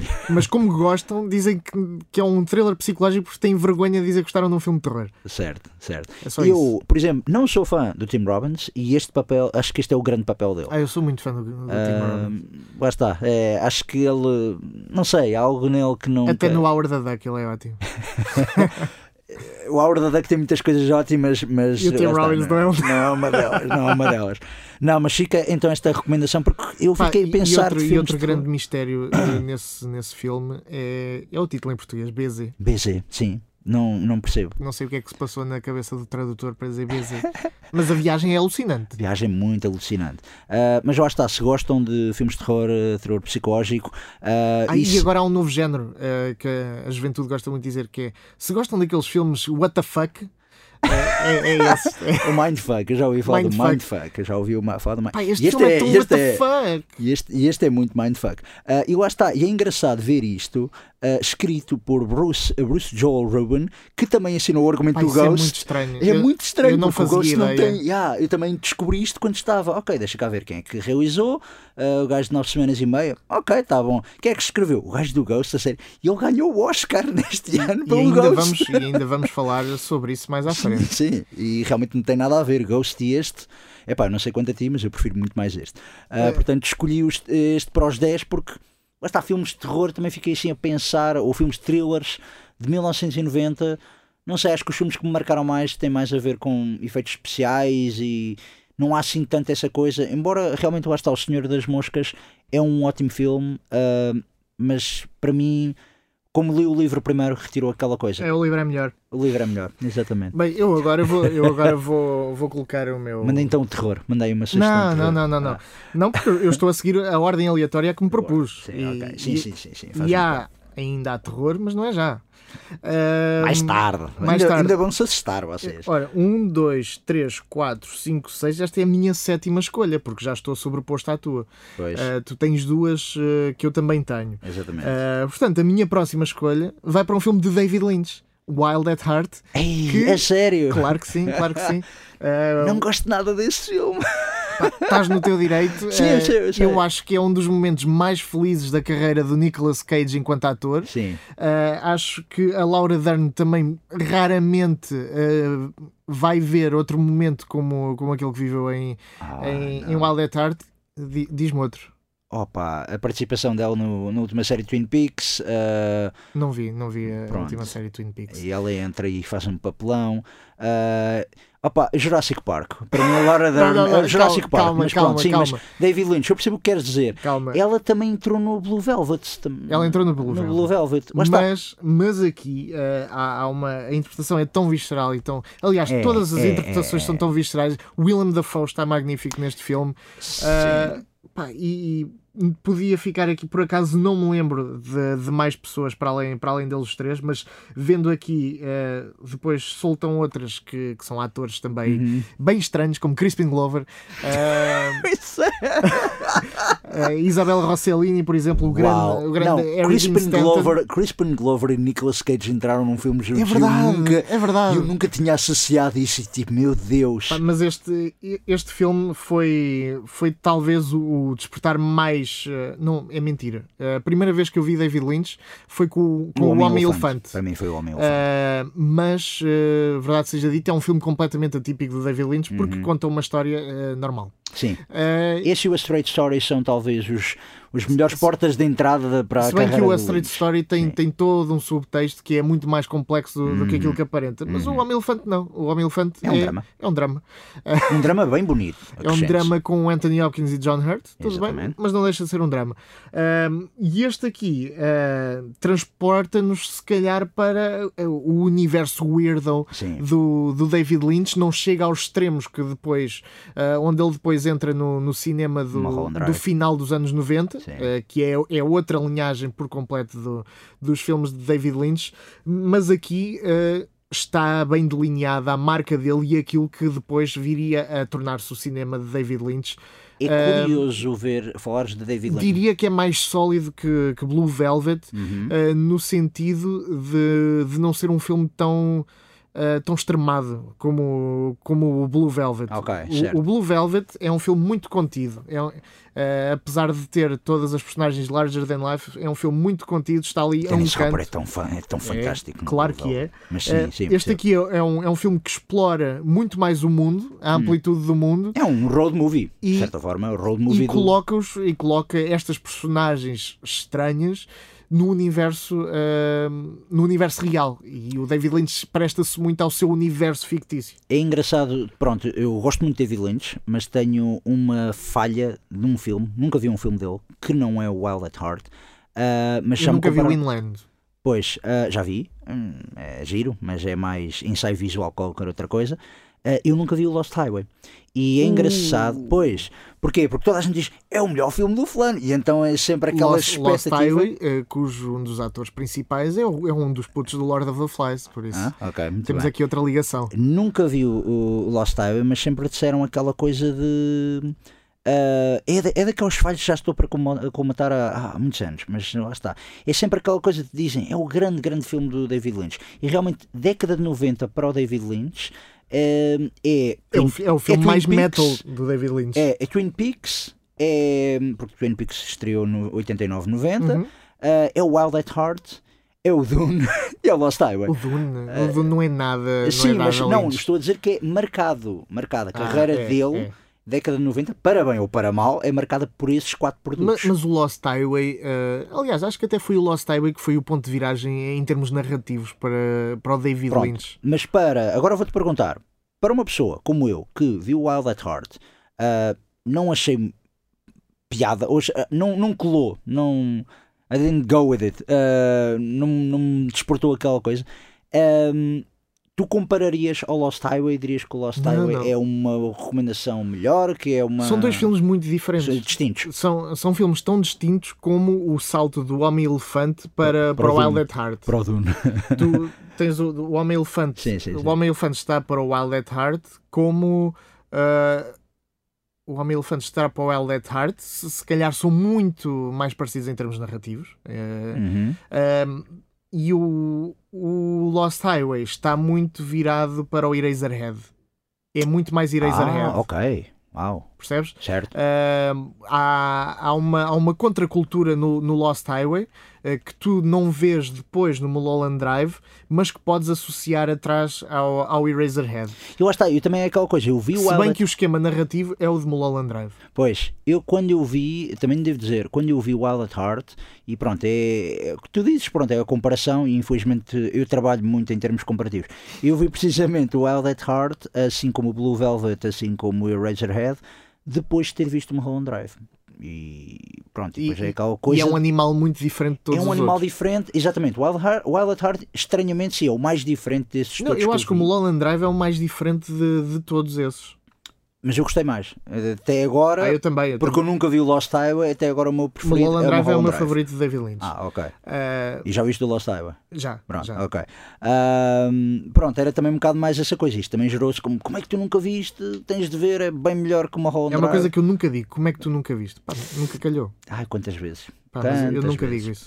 Ahm, No outro dia provocaram-me a dizer: Nunca vi um filme de Star Wars. Eu disse: Está bem. Pá, se não querem, não vejam. Ninguém é obrigado a nada. Tu és, tu és, Leandro. Mas ah, ok. Não, é verdade, provocaram-me nesse sentido. Provocaram-te. E eu não, eu não sou sequer o, o maior fã de Star Wars, e tu sabes bem. Sim, é verdade. É verdade. Ah, mas, mas quiseram provocar assim, e eu acho que não há, não há coisas obrigatórias. Pronto, mas da coisa de. Sim, concordo. Mas do Wild at Heart, não concordo, porque lá está, a gosto pessoal, ah, acho que já vi coisas muito mais fascinantes de Lynch. Ah, e lá está, é quando eu vi o Mas eu filme. não estou a comparar Lynch. Sim, sim, eu sim, estou sim. a comparar com filmes dos anos nove- do, de de 1990. 1990. Quando eu vi o filme, ah, independentemente realmente na altura estava a ver filmes de Lynch e não estava tanto a ver filmes de 1990, quando eu vi o filme não colou. Se calhar é daqueles filmes que já vi há uns sim, vi quando saiu o Mulholland Drive, portanto 19 anos, pai. Se calhar deveria Opa, voltar a ver. Se calhar, se calhar dava jeito. Pois, não é daqueles filmes que houve, tá? Há filmes que às vezes dizem isto é genial e tipo, tu viste, lembras ter visto isso, é pá, pronto, ok, tá bom. E nunca te dás ao trabalho de revisitares porque a tua lembrança é não gostei disto. Mas eu acho que este vale bem a pena e é uma coisa e é um, e é um dos filmes que pode ter outra leitura eh, com, com o passar, Com o passar do dos tempo. anos. Sim. Sim. Com muitos trabalhos de Lynch, isso também é verdade. Ou com Sim. muitos outros trabalhos. Eh, Eu tenho visto filmes eh, que adorava e tenho visto de novo e tenho, tenho Ah, ficado sim. muito triste. Pois, isso também eu tenho um grande Eh, medo. Eu tenho um grande medo E vezes também acontece o oposto, mas o oposto acontece muito mais raramente do que, do que, do que isto. Eu experimentei com o Eyes Wide Shut, que é um filme que eu fui ver ao cinema, não gostei. ver o Eyes Wide Shut, eu acho, eu vi o ano passado e melhorou bastante desde a primeira, desde a primeira vez que eu vi. Eh, houve um, há uns, um par de anos, 3, 4 anos, começaram a ver ah, o Eyes Wide Shut é uma grande obra-prima do Kubrick e eu tipo, pronto, ok, se calhar vou ver. E vi e gostei um bocadinho mais, mas não achei obra-prima dele, nem, nem o Não, não acho que dele. seja, mas, Pronto, é, sim, sim, mas, é um filme muito melhor do que na altura em que que eu só queria ver as exatamente. mamas da Nicole Kidman. Uh, tu e toda a gente. Uh, mas sim, um, Wild at Heart é uma escolha, sim, percebo. Não concordo, mas percebo perfeitamente. Pronto, Uh, vou passar à minha próxima escolha. vamos a isso. É também um filme icónico. Uh, e se calhar Só se for para ti. Só sou para mim, pronto, mas se calhar também para ti, não sei. Uh, é um filme de Tim Burton. É o Eduardo Mons É o. Eduardo. Pois. Ah, Uh, e agora toca a, a dança das fadas do açúcar. Sim. É, é- é Sim, a música de introdução Sim, do Eduardo. Tesoura. Tu gostas assim tanto do filme e não te lembras? Sim, ok. Ai, agora estavas a mandar aqui, não estava a perceber. Pronto. Ah, filme com Johnny Depp, Winona Ryder, ah, Diane West, ah, Anthony Michael Hall, ah, Alan Arkin e o grande Vincent Price. ah, num pequeno papel que não, nem sequer fala. Ele, Foi o coitado. último papel Foi dele. o último papel. Não sei se foi o último papel dele ou se foi, Foi, o último foi. papel notório dele. Não, foi o último papel dele. Nunca mais apareceu no ecrã. Pois. depois da, Fiquei da- na dúvida se era dos últimos ou se era mesmo, mesmo o depois da último. sua morte no ecrã, eh, É.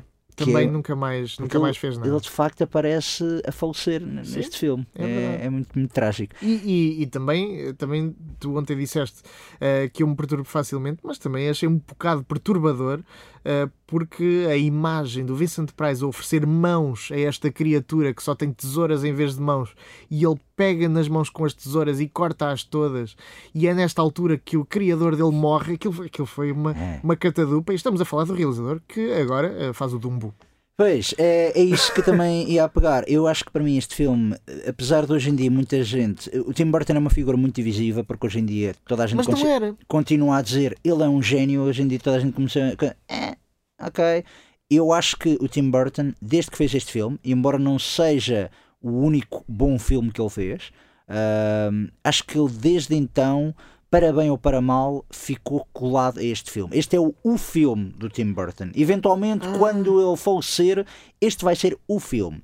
Sem querer desprezar os Batmans, o Estranho Mundo Jack, que não é dele, mas foi criado por ele, basicamente, ou o Big Fish, ou o Ed Wood, que é para mim o meu preferido, porque é O mais. Ed Wood é um filme tão bom. É, mas é completamente fora da norma. É de longe o melhor filme do, do Tim Burton. Mas não é o mais emblemático. É isso que eu quero Se calhar dizer. não é, mas eu, eu tenho que dizer isto. Sim, eu também, também. o Ed concordo. Wood é o melhor filme do Tim Burton.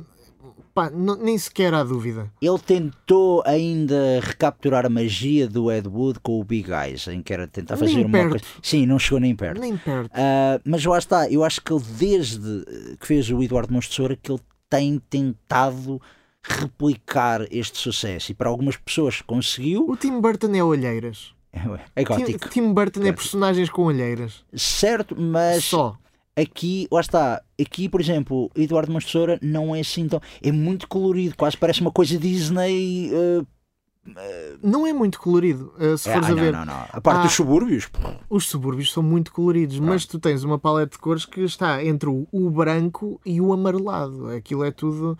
É, é tudo muito, muito esbatido até à casa uh, Sim, que, que o sim, adota. sim, a casa que o adota é cor-de-rosa. É o que eu tenho na Certo. cabeça, é o cor-de-rosa da casa que o adota. eu lembro-me dos E cabelos depois os vermelhos. e depois dos os penteados jardins- e tal, os jardins verdes. Jardins Mas- verdes. É a subúrbia rosa e verde. uh, e depois o resto é tudo a neve, o castelo também Sim. esbatido, tens que é o de onde ele veio. Exatamente. É de onde ele veio. E a, e a criação dele é muito. Ele é uma, uma criatura pura, inocente daquela coisa. Vem do mundo a preto e branco e meteu-se no mundo a cores. Eu, eu nem sequer eh, tenho, e eu já vi o filme várias vezes, eu não tenho presente de onde é que vem a origem do Eduardo Mãos de Tesoura. Eh, Ele, veio- ele é máquina, Como assim? A máquina como porque assim? foi o Vincent Price que o criou. Ah, sim. Mas o que é? Eu acho que aí foi na parte de. Porque o Burton antes tinha E, feito e aquela quando eu coisa. digo criar, não é ficou com ele em pequeno e. Sim, e ele- sim, não, não, sim. ele criou aquela criatura. Creio que aí foi na altura o Tim Burton queria fazer uma coisa. O Tim Burton tinha um grande fascínio, pronto, pelo Vincent Price, aí pelos filmes também de E era o. Frankenstein. E era o. Frankenstein. Ele fez o Frankenweenie. E acho que aqui ele lá está, quis Fez criar dois. Frankenweenies. Sim, mas na altura tinha feito a curta. Ah, e acho que aquilo com o Eduardo Mãos Tesoura quis criar, digamos, a sua versão ah, melodramática, hum, gótica do. Porque o Frankenstein é gótico, mas não é aquele gótico tão bonito, digamos, ah, do. Do Eduardo de Tesoura, ou do Sim, sim, Alice, sim. ou de N. Se bem que é, é um filme belíssimo. Eh, mais, o Frankenstein Ah, e a sim. noiva de Frankenstein. Sim, sim, Talvez sim, sim, mais a noiva de Frankenstein. Não, queria, uh, o, o conceito de Frankenstein é um conceito incrível e já foi muitas vezes readaptado e reinventado. E lá está, e o Eduardo Mons, tu perguntaste a origem do Eduardo Mons Tesoura, eu acho que foi um bocado isso, foi o Tim Burton dizer, ok, vou fazer... Não, não, a origem da criatura, não do filme. Ai, da cri- eu acho que é como o Frankenstein, que o Vincent Price, o cientista, o Foi inventor, buscar cadáveres, as, as mãos ainda eram. Estava ainda, sim, estava ainda a tentar a ver ali se conseguia Tá colar coisas. Deu-me a ideia, pelo menos eu sempre a ver o filme, deu-me sempre a ideia É que era um inventor que queria criar um Frankenstein, mas que não fosse grotesco, que fosse Um uma- Frankenstein, não, um monstro. um monstro de ao Frankenstein. Sim, sim, sim, sim. Um monstro semelhante à criatura do Dr. Frankenstein. Tens toda a razão. Ah, é, pronto, isto é a preguiça que um gajo diz Frankenstein e pronto. Ah, mas pronto, lá está. Fica a minha, esta minha escolha. Escolhi então Edward Scissorhands Uhum. Porque é realmente talvez o ponto mais emblemático É, do currículo é. do, do Acho Tim. Burton. Pode não ser o melhor. Pe- Pelo menos mas- é, é aquele que tem os beats todos. Uh, se tu puderes fazer um check de todas as, as marcas de autor, uh, neste filme é onde os checks estão ali todos. Quando o Tim Burton morrer, vais ter os telejornais a dizerem morreu o realizador do Eduardo Quando ele morrer, não vai haver telejornais. Ninguém, ninguém vai falar do Dumbo e infelizmente ninguém vai falar do Ed Wood. Pá, eu, eu espero que falem muito do super-homem que ele nunca fez. Uh, Também era para ser meio Frankenstein aquilo. e a minha outra escolha uh, vai ser o filme de terror. Um filme de terror. Muito bem, vamos Uh, embora. Eu podia dizer suspense psicológico, porque é Thriller psicológico. um thriller psicológico, thriller psicológico, mas não é um filme de terror, chama-se Misery, é a adaptação de um Vi o filme. livro e gostei mais. não, não, não. Vai te encher de moscas. Não, não, ok, eu também escolhi o Misery nos meus 10. Ok, Muito bem. Ok, é, é, é um filme, uma adaptação de um, de um livro de Stephen King, Exatamente. em português Misery, o capítulo, final. Acho que foi a primeira eu- vez que eu vi, ok. E eu vi o filme e eu pensava que estava a ver o último filme de uma trilogia ou, ou pai, o sexto filme. Uh, Misery, mas não, o regresso. Onde é que está o Misery o mas não, não há mais miseries. Não. Não, há mais miseries.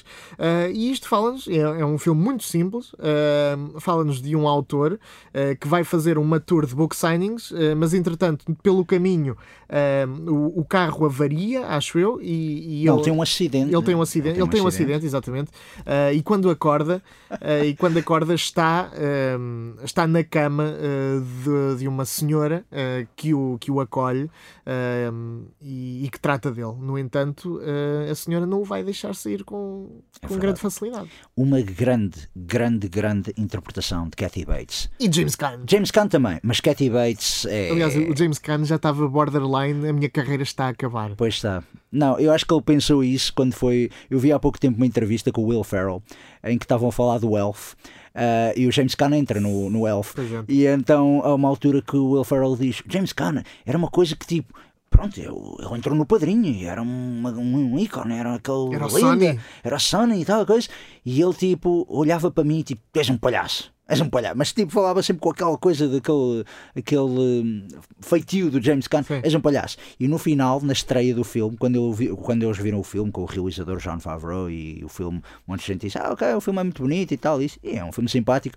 James Caan acho que chamou o Will Ferrell e disse: Eu percebo, eu percebo. Apontou para o e disse: "Eu percebo, És um palhaço, mas eu percebo porque é que és I um know what palhaço. you're doing. I know. I know what you're doing. E achei, achei bem engraçado, tipo, a coisa de realmente, é pá, o James Caan, coitado, entrar É, no ma- elfo. mas, mas é verdade, neste filme vemos neste. eh, James Caan numa, num papel eh, completamente, eu diria que ele, ele está no seu mais eh, no estado mais frágil que alguma vez É. vimos James Caan. É, Temos sim. um durão na capacidade mais frágil, que é preso a uma cama, eh, sem poder fazer nada, e temos o reverso eh, daquilo que se acha do género feminino, que é uma mulher em completo controlo daquele homem que tem tudo, mas que nas condições Está certas. cá um crescendo, há um grande, grande crescendo. Há, há um grande crescendo, mas no, no básico Ah, há uma mulher a ter uma posição de poder sobre um homem que é poderoso, que é um escritor famoso. Ah, e ao mesmo tempo temos aqui quase que um, um espelhar dos medos de Stephen King É verdade. em relação aos seus, aos seus fãs. fãs. Ele que na altura tinha sido atropelado ah, também, ah, teve, um, teve um acidente ah, e começou a ter este delírio. Este, filme, este, este livro acho que foi escrito mesmo dulan- durante a recuperação desse, desse acidente. O final do o final do Misery, não querendo ser muito spoiler, o final do Misery que ouves a frase I'm your biggest fan, ah, acho que é uma catarse completa do Stephen King, na, na medida em que, mesmo no. Pronto, lá está, eu li o livro, mas por exemplo aqui tenho a dizer. A adaptação é bem, bem superior ao livro. Ah, já li muitos livros de Stephen King, sou grande fã do escritor, acho que já escreveu muita coisa, boa e má. Misery é um ótimo livro, no entanto, é daqueles casos em que realmente o filme é superior ao material de origem, Ah, muito por causa das interpretações.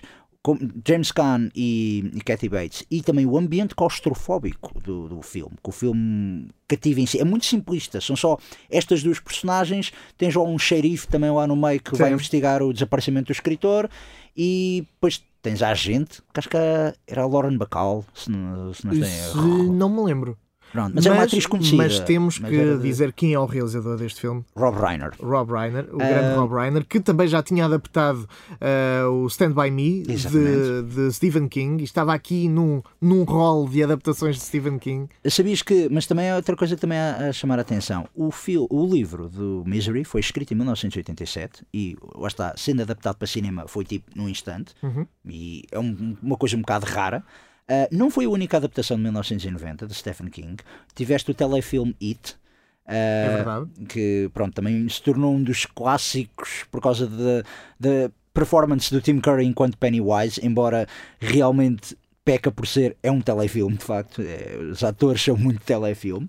Ah, e, com- e tu falaste muito bem, Rob Reiner foi ah, o realizador, mas o argumentista, ao contrário de muita gente pensa, não foi o Stephen King, foi William Goldman, ah, que escreveu grandes argumentos, eh, argumentos para filmes magníficos que é o Butch Cassidy and Sundance Kid, All the President's Men e adaptações de livros dele, que é o, como o Marathon Man e o Princess Bride, que foi realizado pelo Rob Reiner. E isto também para chamar a atenção porque Goldman faleceu há pouco tempo ah, e eu, por exemplo, adoro o livro do Princess Bride e adoro o filme Princess Bride Eu também. muito por causa desse... Olha, isso é um... A Emininho Montoya. Isso... É, olha, aí vou-te dar a recomendação. Não és de ler.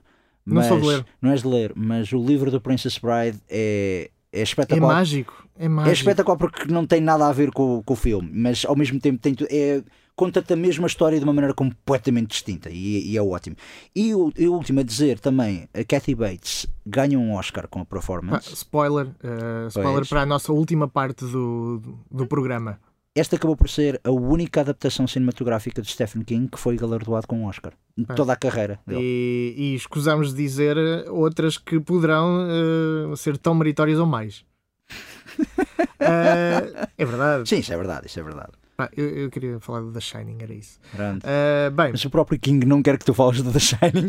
pá, o King não gosta, azar. Azarinho fez um filme melhor que o livro. O livro é melhor. Não é nada. Não, mas aqui neste caso o filme é melhor. Completamente. Bem, Misery foi a minha escolha agora e tu E a tens. minha também, a minha também. Portanto, Pronto. creio Portanto, que agora cinco. És tu. sou eu agora. Ah, pois, há bocado estava aqui ah, a escolher, deixa cá ver o meu randomizer, qual vai ser a próxima escolha. E vai ser. Ah, pronto, ok, muito bem. É um filme também Ah. de gangsters. É um filme, sim. Pá. Ah, é um filme de gangsters. E é de uma dupla que já falámos aqui hoje. É verdade. História de Gangsters, ou mais conhecido pelo título em inglês, porque quase ninguém sabe o título em português deste filme. Miller's Crossing. Ah, Por acaso é um não filme, sabia esta, o História título de em português. É tão banal o título em português. A mas é verdade, é uma história. é, sim. Ah, também de notar, ah, recordar este filme há pouco tempo, fica com uma vontade enorme de rever este filme, porque até fui ver uma das minhas cenas preferidas do filme ao YouTube, ah, que é hum, pro- quando da- do falecimento do Albert Finney. Uhum. Uh, e é uma cena absolutamente magnífica. É é a minha cena preferida do filme. Uh, este Miller's Crossing, por muitos, E- é e, é, considerado. e é um exemplo da, daquela. porque parece que, que no cinema há um, há um timing, há um timing que, que tu estás à espera, um timing que, que, que já é suposto ter enquanto estás a ver um filme, e o que os Coen fazem muito bem é retirarem-te o timing ou tirarem-te o tapete debaixo dos pés e, e fazerem-te pensar: espera, isto não era suposto ser assim. É. E, e às vezes são coisas banais que estão a acontecer, mas de formas completamente diferentes. Este é um dos meus filmes preferidos de dos Coen. É talvez um dos meus filmes preferidos de gangsters. Um, é porque, pronto, o filme é realizado por Joel Cohen e Ethan Cohen, mas o Ethan não foi acreditado porque na altura só um deles é que podia assinar enquanto realizador. Um, acho que foi um, o último filme dos Coen que, digamos, foi desprezado pelos prémios. Porque isto, se não estou em erro, isto não recebeu nenhuma nomeação para Oscars, o que, se tu fores a ver, é ridículo, dado que desde então os Coen são constantemente nomeados, às vezes por porcarias, ah, que vai, enfim, que não chegam ao nível deste filme. Este filme conta com o Gabriel Byrne, além do Albert Finney, Gabriel Byrne, Marcia Gay Harden, John Turturro, num papelão, ah, John Polito também. Acho que este é o único filme do John Polito em que eu, eu reconheço e ele entrou depois mais tarde em filmes do Burton, no Big Fish e afins, mas para quem não conhece John Polito é um tipo que parece o sósia do Danny DeVito, mas um bocadinho mais Sim, alto. sim. Uh, e Steve Buscemi também começa aqui num pequeno papel, também entra no filme.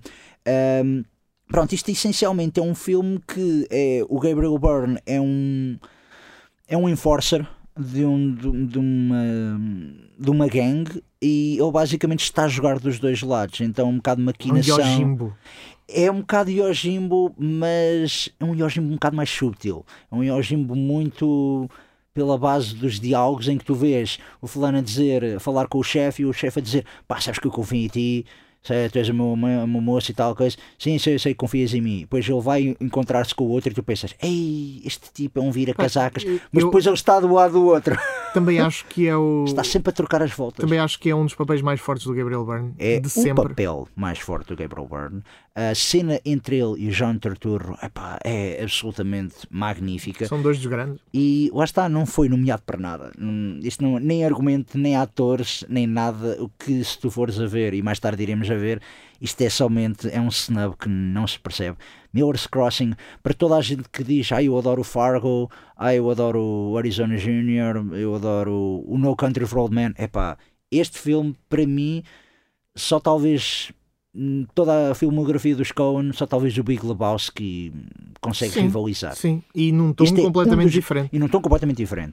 Este é um dos grandes filmes dos Coen e eu também fiz questão de escolher isto precisamente porque, um bocado como o Darkman, é um filme que passa muito Sem dúvida. despercebido. Sem dúvida. Ahm, pronto, a malta que agora quer ver o filme, ah, vou ver o novo dos Coen e quando nunca Ah, vejam viram, o velho dos Coen. vejam é- o é velho dos muito Coen que vale muito a É pena. verdade.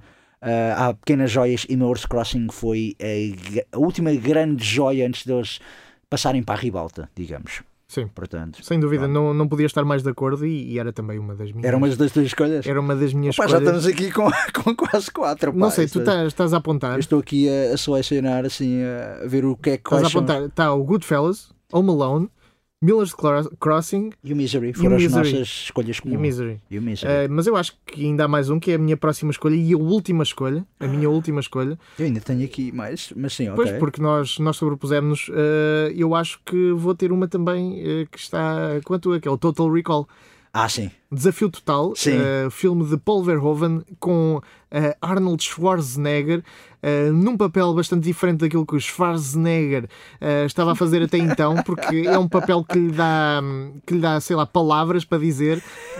e, e não só isso, ele faz de pessoa normal, contra cena com, com pessoas, e é uma história bem complexa eh, de ficção científica.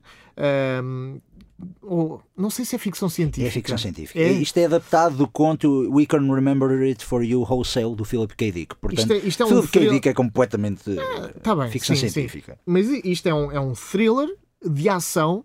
Eh, Psicológico. fic- ficção científica e, psicológico, por acaso sim. psicológico, por acaso É psicológico. E, e, e isto, e este filme podia muito bem ter sido feito com qualquer outro ator que não aquele Brutamontes eh, que ainda não tinha dado provas de, de ser um ator decente. Ah, pois, agora estava a pensar. ah, ele neste ano entrou no Polícia no Jardim de Escola, que é um filme que eu gosto muito, mas. sim, It is not a tumor. Sim, ah, mas como é, o que eu vou dizer acerca do Total Recall, eu não sou muito de ver os DVD, os extras dos DVDs. Ah, eu sou. Raramente, sim, eu sei. Tu já viste, por, por acaso porque eu vou recomendar, já viste o, a faixa de comentário do Arnold Schwarzenegger do Total Recall? Nunca na vida estou ansiosíssimo. É espetacular, porque ele vê nesta cena, nesta cena eu estou desconfiado desta personagem, por isso vejo uma pinga de suor. Olha ali, uma pinga de suor. E ele descreve o filme. Ele descreve a cena só. Ele descreve a cena. Que vai, o filme vai passando. É espetacular, é dos melhores comentários que eu já Mas vi. na verdade, eh, o o Arnold Schwarzenegger, eh, a personagem dele, que é um, é um pedreiro, É. É um, é? Sim, é um obreiro. é, um obreiro, é um obreiro, Sim, mas eh, não é. Numa situação, ou pode não ser, Pode não ser. será que é? Será? Não sei. Eh, Temos de ter será- cuidado com os spoilers. Vamos spoiler um filme que já tem 29 anos, não é? Eh, a, a verdade, a verdade é que este, este filme, para além de ser um filme com Arnold Schwarzenegger, com Sharon Stone ehm, e com, com mais quem? Quem é que entra mais neste filme? Ah, entra o, ah, o grande Michael Ironside. Michael Ironside, O claro, Michael o Ironside. eterno vilão dos anos 90. Exatamente. E o Ronnie Cox também. E ah, há aqui uma atriz que é a Rachel Ticotin, que é que faz ah, A contraparte de- em Marte, não é? é, a espia, salvo A espia. seja, que depois uma. O espiã. É, não. Underground Resistance, basicamente, sim. Uh, e é um filme super complexo, uh, com cenas de ação super imaginativas, uh, com, uh, Uhum. Efeitos visuais com magníficos. efeitos visuais magníficos da Industrial Light and Magic, se não me engano. Exatamente. E tem uma cena icónica, pelo menos para mim. Eu estou o que eu estou a pensar? Não sei. Oh, Não, fala. não, não é, não é o senhor que tem o extraterrestre na barriga, por acaso, não é esse. Uh, mas é uh, a cena do aeroporto. uh, onde, ele, onde ele tem que passar numa cena que tem o raio-x Sim, Um, sim, sim, e entretanto está lá parado, ele está a passar por essa cena do raio-x e entretanto fica lá parado no meio. Há dois guardas que também vêm uh, das laterais Uhum. e ele atravessa aquilo. uh, pá, é uma cena muito bem conseguida. Eu não consigo descrever isto em, em palavras. Uhum. Eu pensava que tu ias falar da, da senhora com os três dots. que Ah, toda a gente fala. A senhora com três mamas. Uh, a senhora com três mamas também está muito bem conseguida. Só nos resta saber qual é a falsa.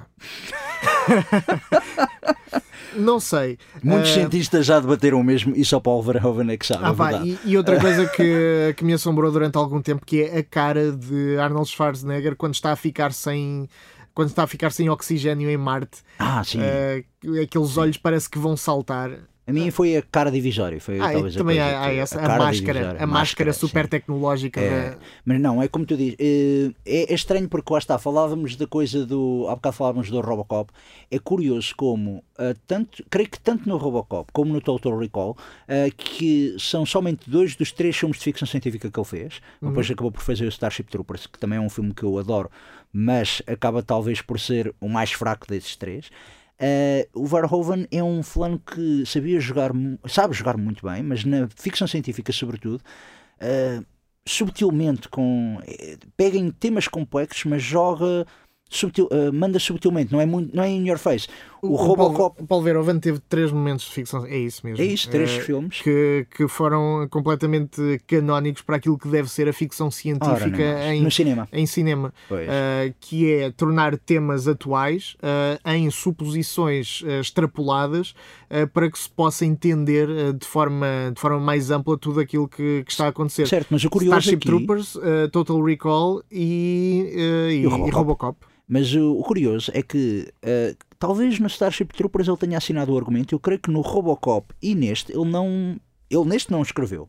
Mas lá está, ele não escrever o argumento. Mas não tem que fazer isso porque há muitas dar- deixas visuais. É, conseguir dar o cariz, conseguir dar o cariz dele próprio é surpreendente, porque lá está, isto é um fulano que tens hoje em dia cada vez mais os autores de cinema, ah, que são os gajos que são argumentistas e realizadores. E dizem, ah não, eu mando nisto tudo, eu mando na história toda. Este fulano pegava na história escrita por outras pessoas, conseguia contá-la muito bem e conseguia dar o cariz pessoal dele ao contar as histórias. E é um realizador fortíssimo e tenho muita pena de ele não fazer mais filmes deste género de ficção científica, embora ele continue a fazer filmes e recomendam-se vivamente. O último filme dele, dele com o Ela, com a Isabelle Huppert, é um dos melhores Sim, sim. thrillers eróticos dos últimos anos, para mim. Ah, este, o Total Recall, dois dos argumentistas, um é o Dan O'Bannon, que escreveu o Alien original, E não só, e o regresso dos mortos-vivos. e o Regresso dos Mortos Vivos também, e outro é o Gary Goldman, que escreveu... Dan O'Bannon que se matou. Pois, infelizmente. Ah, e o outro é o Gary Goldman que escreveu o hum, Jack Burton nas garras do mandarim. Portanto, pega nestes dois tipos de argumentistas e junta-os numa sala e realmente tens daquele balanço ótimo que é o Total Recall. Como tu disseste, é um filme complexo, tem ideias absolutamente incríveis, mas tem ação, tem uma componente de muita ação, de entretenimento. Uhum. Eh, Atrevo-me até a dizer que é um filme mais pipoca. eh, eu acho, por exemplo, Starship Troopers é muito cinema pipoca e o Robocop é muito mais sátira. E o Total Recall é o balanço É o perfeito. spot. É o, é o, exato, é o equilíbrio, o sweet spot, o meio termo ideal. Ahm, e depois também, opá, se me permitias fazer o spoiler de- do Oscar aqui, tinha de dizer uma coisa Opá, que não. este ano. Mas há uma coisa específica para este filme, Tá bem, sabias? tá bem. Pronto, então falamos mais tarde. Não, pode ser, pode ser. Uh, este filme ganhou o Oscar de melhores efeitos visuais. Agora pergunta-me qual- quais eram os outros nomeados. Quais eram os outros nomeados? Não Nuno? havia. Foi o único nomeado deste ano. Isto é bom. É espetacular. E é, acho que foi a última vez. Especialmente quando, quando é um ano com Regresso ao Futuro 3, Regresso ao Futuro, Darkman, outras coisas. E este foi o único nomeado. Ninja, eh, Pois. Predador 2, eh, temos, há tanta coisa. Exato. Olha, falaste de Tartarugas Ninja. Eu posso falar. Não, é que ainda tenho duas escolhas. Ok, ok. Dois filmes. E Tartarugas Ninja é um deles. Vamos a isso, vamos a isso. Tartarugas Ninja é uma das minhas escolhas. Teenage Mutant Ninja Turtles, uh, baseado na banda desenhada de Kevin Eastman e Peter Laird. Uh, foi um dos grandes sucessos de banda desenhada independente. Até há um documentário absolutamente magnífico, é o Turtle Power, que documenta como é que as Tartarugas Ninja passaram de uma pequena BD para uma das maiores franchises de Hollywood no espaço de quê? 5? Uhum. menos 5 anos. Uh, é um filme realizado por Steve Barron, que na altura era conhecido por quê? Por videoclipes musicais. Ele fez o videoclipe do Billie Jean, do Michael Ah, Jackson, ok, e do ok. Take On Me, do Jaha. Vejo muito o Take On Me no, no- nas Tartarugas Ninja. Vês? E há bocado falavas da coisa do. Pronto, eu podia falar aqui do- dos atores. Ah, tenho de falar um dos atores que é o que dá a voz a uma das tartarugas ninja.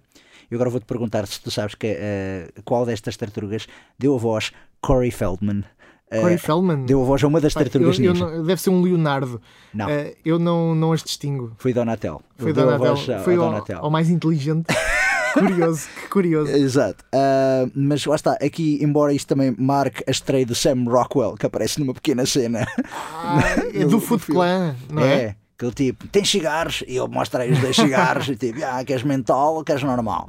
E pronto, foi basicamente a única fala Maravilha. dele. Ah, mas a grande estrela disto é de facto. Elias Cótias. Não. é o Ian Scottias que eu confundo sempre com o Christopher Meloni. Eu também. Pá, Acho é- que os dois são eu iguais. Também, eu também. Eu às vezes estou a ver, quando o Christopher Meloni, que agora entra numa ótima série que é, o É Happy, Happy. eu estava a ver. Isto é o Elias Scott? Este é o das Tartarugas Ninja Não, não, ou é são- outro? são muito parecidos, são. parecidíssimos. Só que um tem carreira, outro não. Ah, sim. não, mas a grande estrela disto é Jim Henson's Creature Shop. Claro que sim. Ah, os efeitos, do- os fatos disto. ah, há uns anos atrás, quando o Michael Bay lançou, digamos, um, o, o remake patrocinado por Michael Bay, não é do Michael Uhum. Bay, mas era patrocinado por ele. ah, eu, nós tínhamos uma iniciativa que era passar filmes no espaço público aqui em, em Coimbra, ah, que era o Roger Corman diz que sim, e houve uma vez que eu organizei uma das sessões duplas, ah, com a tua autorização, ah, e eu decidi realmente passar os dois filmes das Tartarugas Ninja originais. E foi Back to back. foi back to back, o Tartarugas Ninja 1 e o 2, o Segredo da Lama Verde. Devias ter trocado a ordem, só para. Ah, não, é engraçado que o 2 é talvez dos filmes que eu O mais dois- vi na minha vida. O 2 é muito mais fun uh, É. e, o, e o primeiro é um bocado dark. É muito é angústia adolescente. O primeiro é completamente É. angústia adolescente, mas é bem feito. É um Não, filme. não digo que não, mas é, é muito mais difícil de ver. É um, é um filme.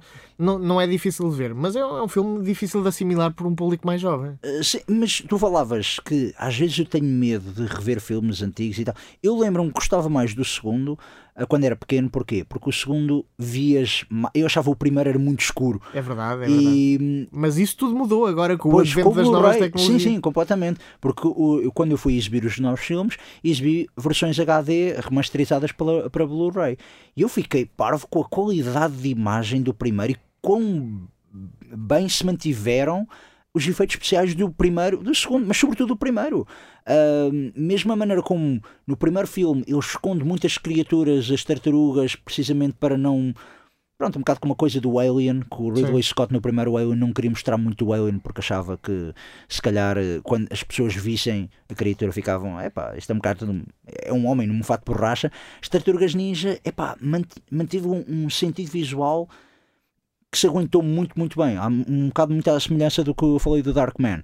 Ah, e depois, quando eu estava a fazer essa sessão, houve um fulano que entrou, perguntou-me: Olha lá, estes são os novos filmes? E eu, não, estes são os filmes antigos. E ele claramente eh, sentou-se e eu estava a ver na cara dele que tipo, ele nunca tinha visto aqueles filmes, porque era muito mais, no- mais novo do que eu ou tu. Ah, e ele estava assim a ver e tipo. Isto é, isto é bom, ele, ele meio na cara Então, estava a é. ver e ele estava a gostar ah, imenso do filme. E realmente é uma das adaptações de banda desenhada ah, e, acima de tudo, efeitos visuais. Embora Total Recall, mais que merecido o prémio, é ridículo Pá, como mas devia não- haver nomeados. devia Pois, haver mais é nomeados, era ridículo como, sim, como este ano. Lá está, Eduardo de Tesoura, Tartarugas Ninja, Darkman. Tens uma data de filmes na década de 90 que tiveram efeitos sim, sim, visuais que ainda hoje E neste ano, ressoam. em específico. E neste ano só teres o Total Recall é assim um bocado, não sei o que é que se passou, mas enfim. E agora a tua última A escolha. minha última escolha, que realmente era um filme que eu, eu nunca chegaria nem sequer aos 20 primeiros, quanto mais aos 5 primeiros. Mas acho que é um filme que aqui também temos de explicar nas futuras emissões também é aquela coisa de isto são filmes que nos marcaram ou que marcaram o cinema, ou que nós achamos que São escolhas pessoais. são escolhas pessoais, mas ao mesmo tempo não é tanto bons filmes, maus filmes, depende. É uma versão revisionista do, do É. ano de 1990. Eu vou falar num filme, porquê? Porque é um filme que já foi muitas vezes apelidado como o pior filme de sempre. Inclusive, teve um documentário que foi. eh, chamou-se Worst Movie Ever. Vais falar de, de Troll 2. Vou falar do Troll 2, sim. Eh, vou falar muito pouco, muito eh, raspão. É um filme que, de Cláudio Fragasso, mas que aqui assina como Drake Floyd, eh, porque acho que Alan Smith já estava ocupado. Não, não, não. não, porque ele tinha feito um filme anterior com Alice Cooper em Itália, acho que se chama eh, Mutant Dog. eh, e o filme foi muito mal recebido enquanto Cláudio Fragasso e ele para o próximo filme teve de mudar de nome, os estúdios pediram Ok. para mudar de nome e ele gostava muito de Pink Floyd, então ficou o Floyd e Drago eh, porque, Drake, Drake. Drake em algumas cópias, Porque eu queria ser noutras é rapper. Drago, é Drago. rapper. Sim, sim. Eh, porque, porque ele achava que o dragão era fixe ao lado de Floyd, então era, era Drago Floyd. E eu então escolhi o Troll 2 porque num ano em que houve uma data de sequelas, algumas delas já mencionámos, Die Hard, Robocop, Delta Force 2 também é de 1990, Predador, Child's Play, Gremlins, eh, também falámos, Maniac Cop, Uhum. que é um grande, grande filme, Maniac, Maniac, Maniac Cop Cop 2. 2 é, melhor do que o primeiro. É melhor que o primeiro, sem dúvida, e foi uma das que ainda ponderei meter, mas isso mais tarde falaremos. Uh, Basket Case, olha quem fala também, Também. e Três Homens e uma Menina. Três homens e uma menina. E o American Ninja 4. E o American Ninja 4, e o Regresso ao Futuro 3, e o Regresso Padrinho Futuro 3, e uma data de filmes. Uh, E mas o Class of 1999, que é, nunca vi, nunca vi. é mais ou menos uma sequela. É. não, mas Troll 2 falo porquê? Porque não tem de ver o Troll 1, porque não tem a ver nada a ver com o Troll 1, ah, e é somente. Hoje em dia muita gente conhece o Room de Tommy Wiseau, é considerado um dos grandes filmes que tipo é um filme tão mau que é bom. Quando chegarmos a 2003, eh, Exato. falaremos. Ah, eu acho que o Troll 2 é esse tipo de filme, é um filme mau, é um filme horrível, é um filme péssimo, Mas é mas ótimo. é ótimo para verem com os amigos, é das melhores recomendações. Quando me recomendam É filmes super divertido. Quando me recomendam filmes tipo Room, do Tommy Wiseau, este é logo dos primeiros que eu falo. Ah, o documentário também, que é feito por. eh, foi realizado por um dos atores do filme original, que era a criança. Ah, é espetacular como ele próprio diz. Tenho orgulho de ter entrado num dos filmes que foi um dos piores filmes de sempre. Ah, portanto, recomendo vivamente. Nem vou contar nada da história, Não porque é também preciso. não há, não há grande Não é coisa preciso. da história. É um filme absolutamente magnífico, de tão mau que é. E é por isso que eu meti na minha lista dos 10 E filmes. fizeste tu muito bem. E agora acho que chegamos ah, aos 5 filmes. It's been seven hours and.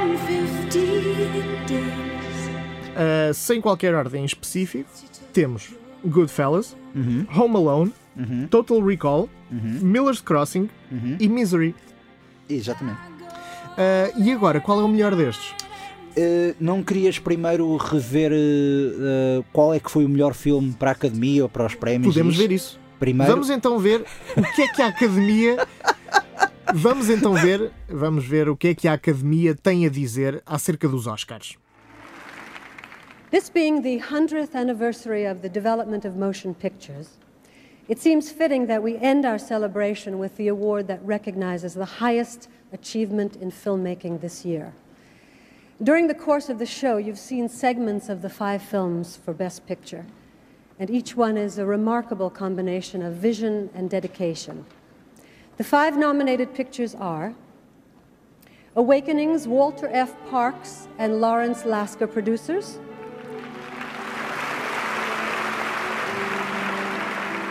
Dances with Wolves, Jim Wilson and Kevin Costner producers. Ghost, Lisa Weinstein producer. The Godfather Part 3, Francis Ford Coppola producer. Goodfellas, Irwin Winkler producer. And the Oscar goes to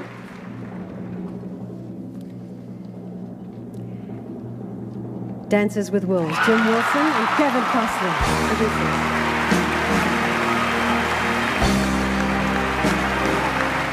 Melhores filmes ah, para a Academia nomeados. estavam nomeados ah, Awakenings, Ghost, Go- o Godfather 3, o Padrinho 3, Goodfellas e Dances with Wolves. portanto, temos um ponto em comum. Então, portanto, Danças com Lobos, Despertares, eh, O Fantasma do Amor, O Padrinho 3 e eram todos bons rapazes. Atenção que eu gosto muito do Awakenings. Não escolheria para Também o meu gosto. mas é um bom Calma, filme. também é um gosto. filme, por acaso. Eh, ganha o Danças com Lobos.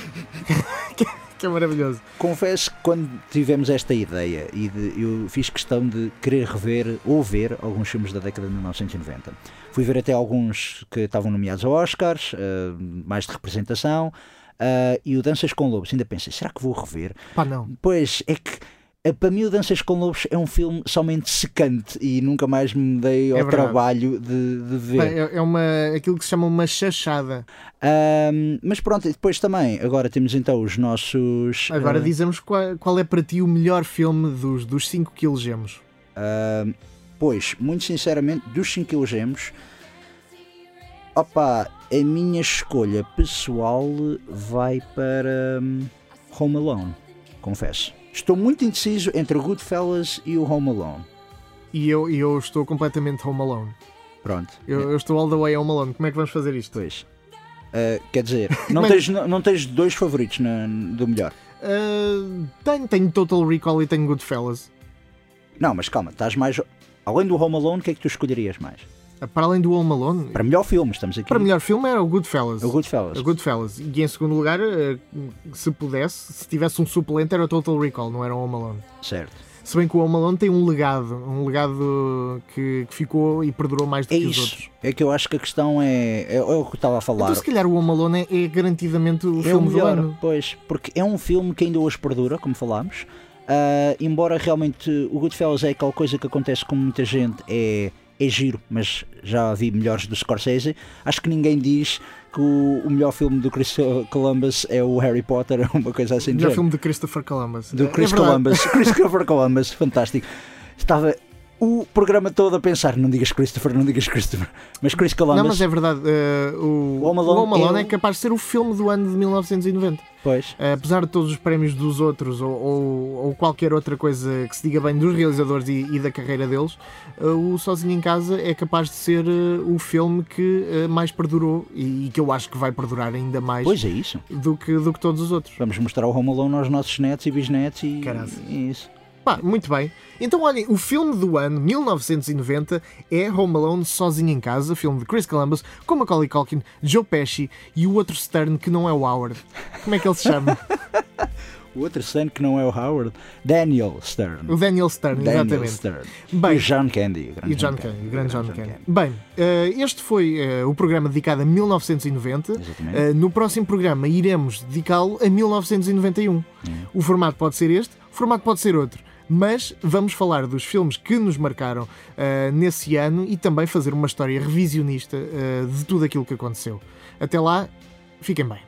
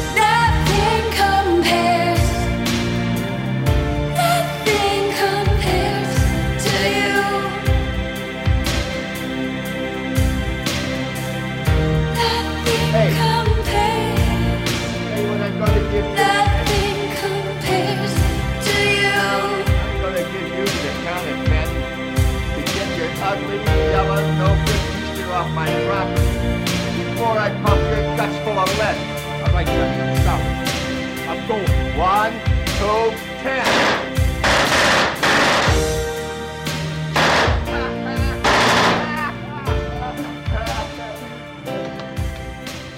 Keep the change, you filthy animal.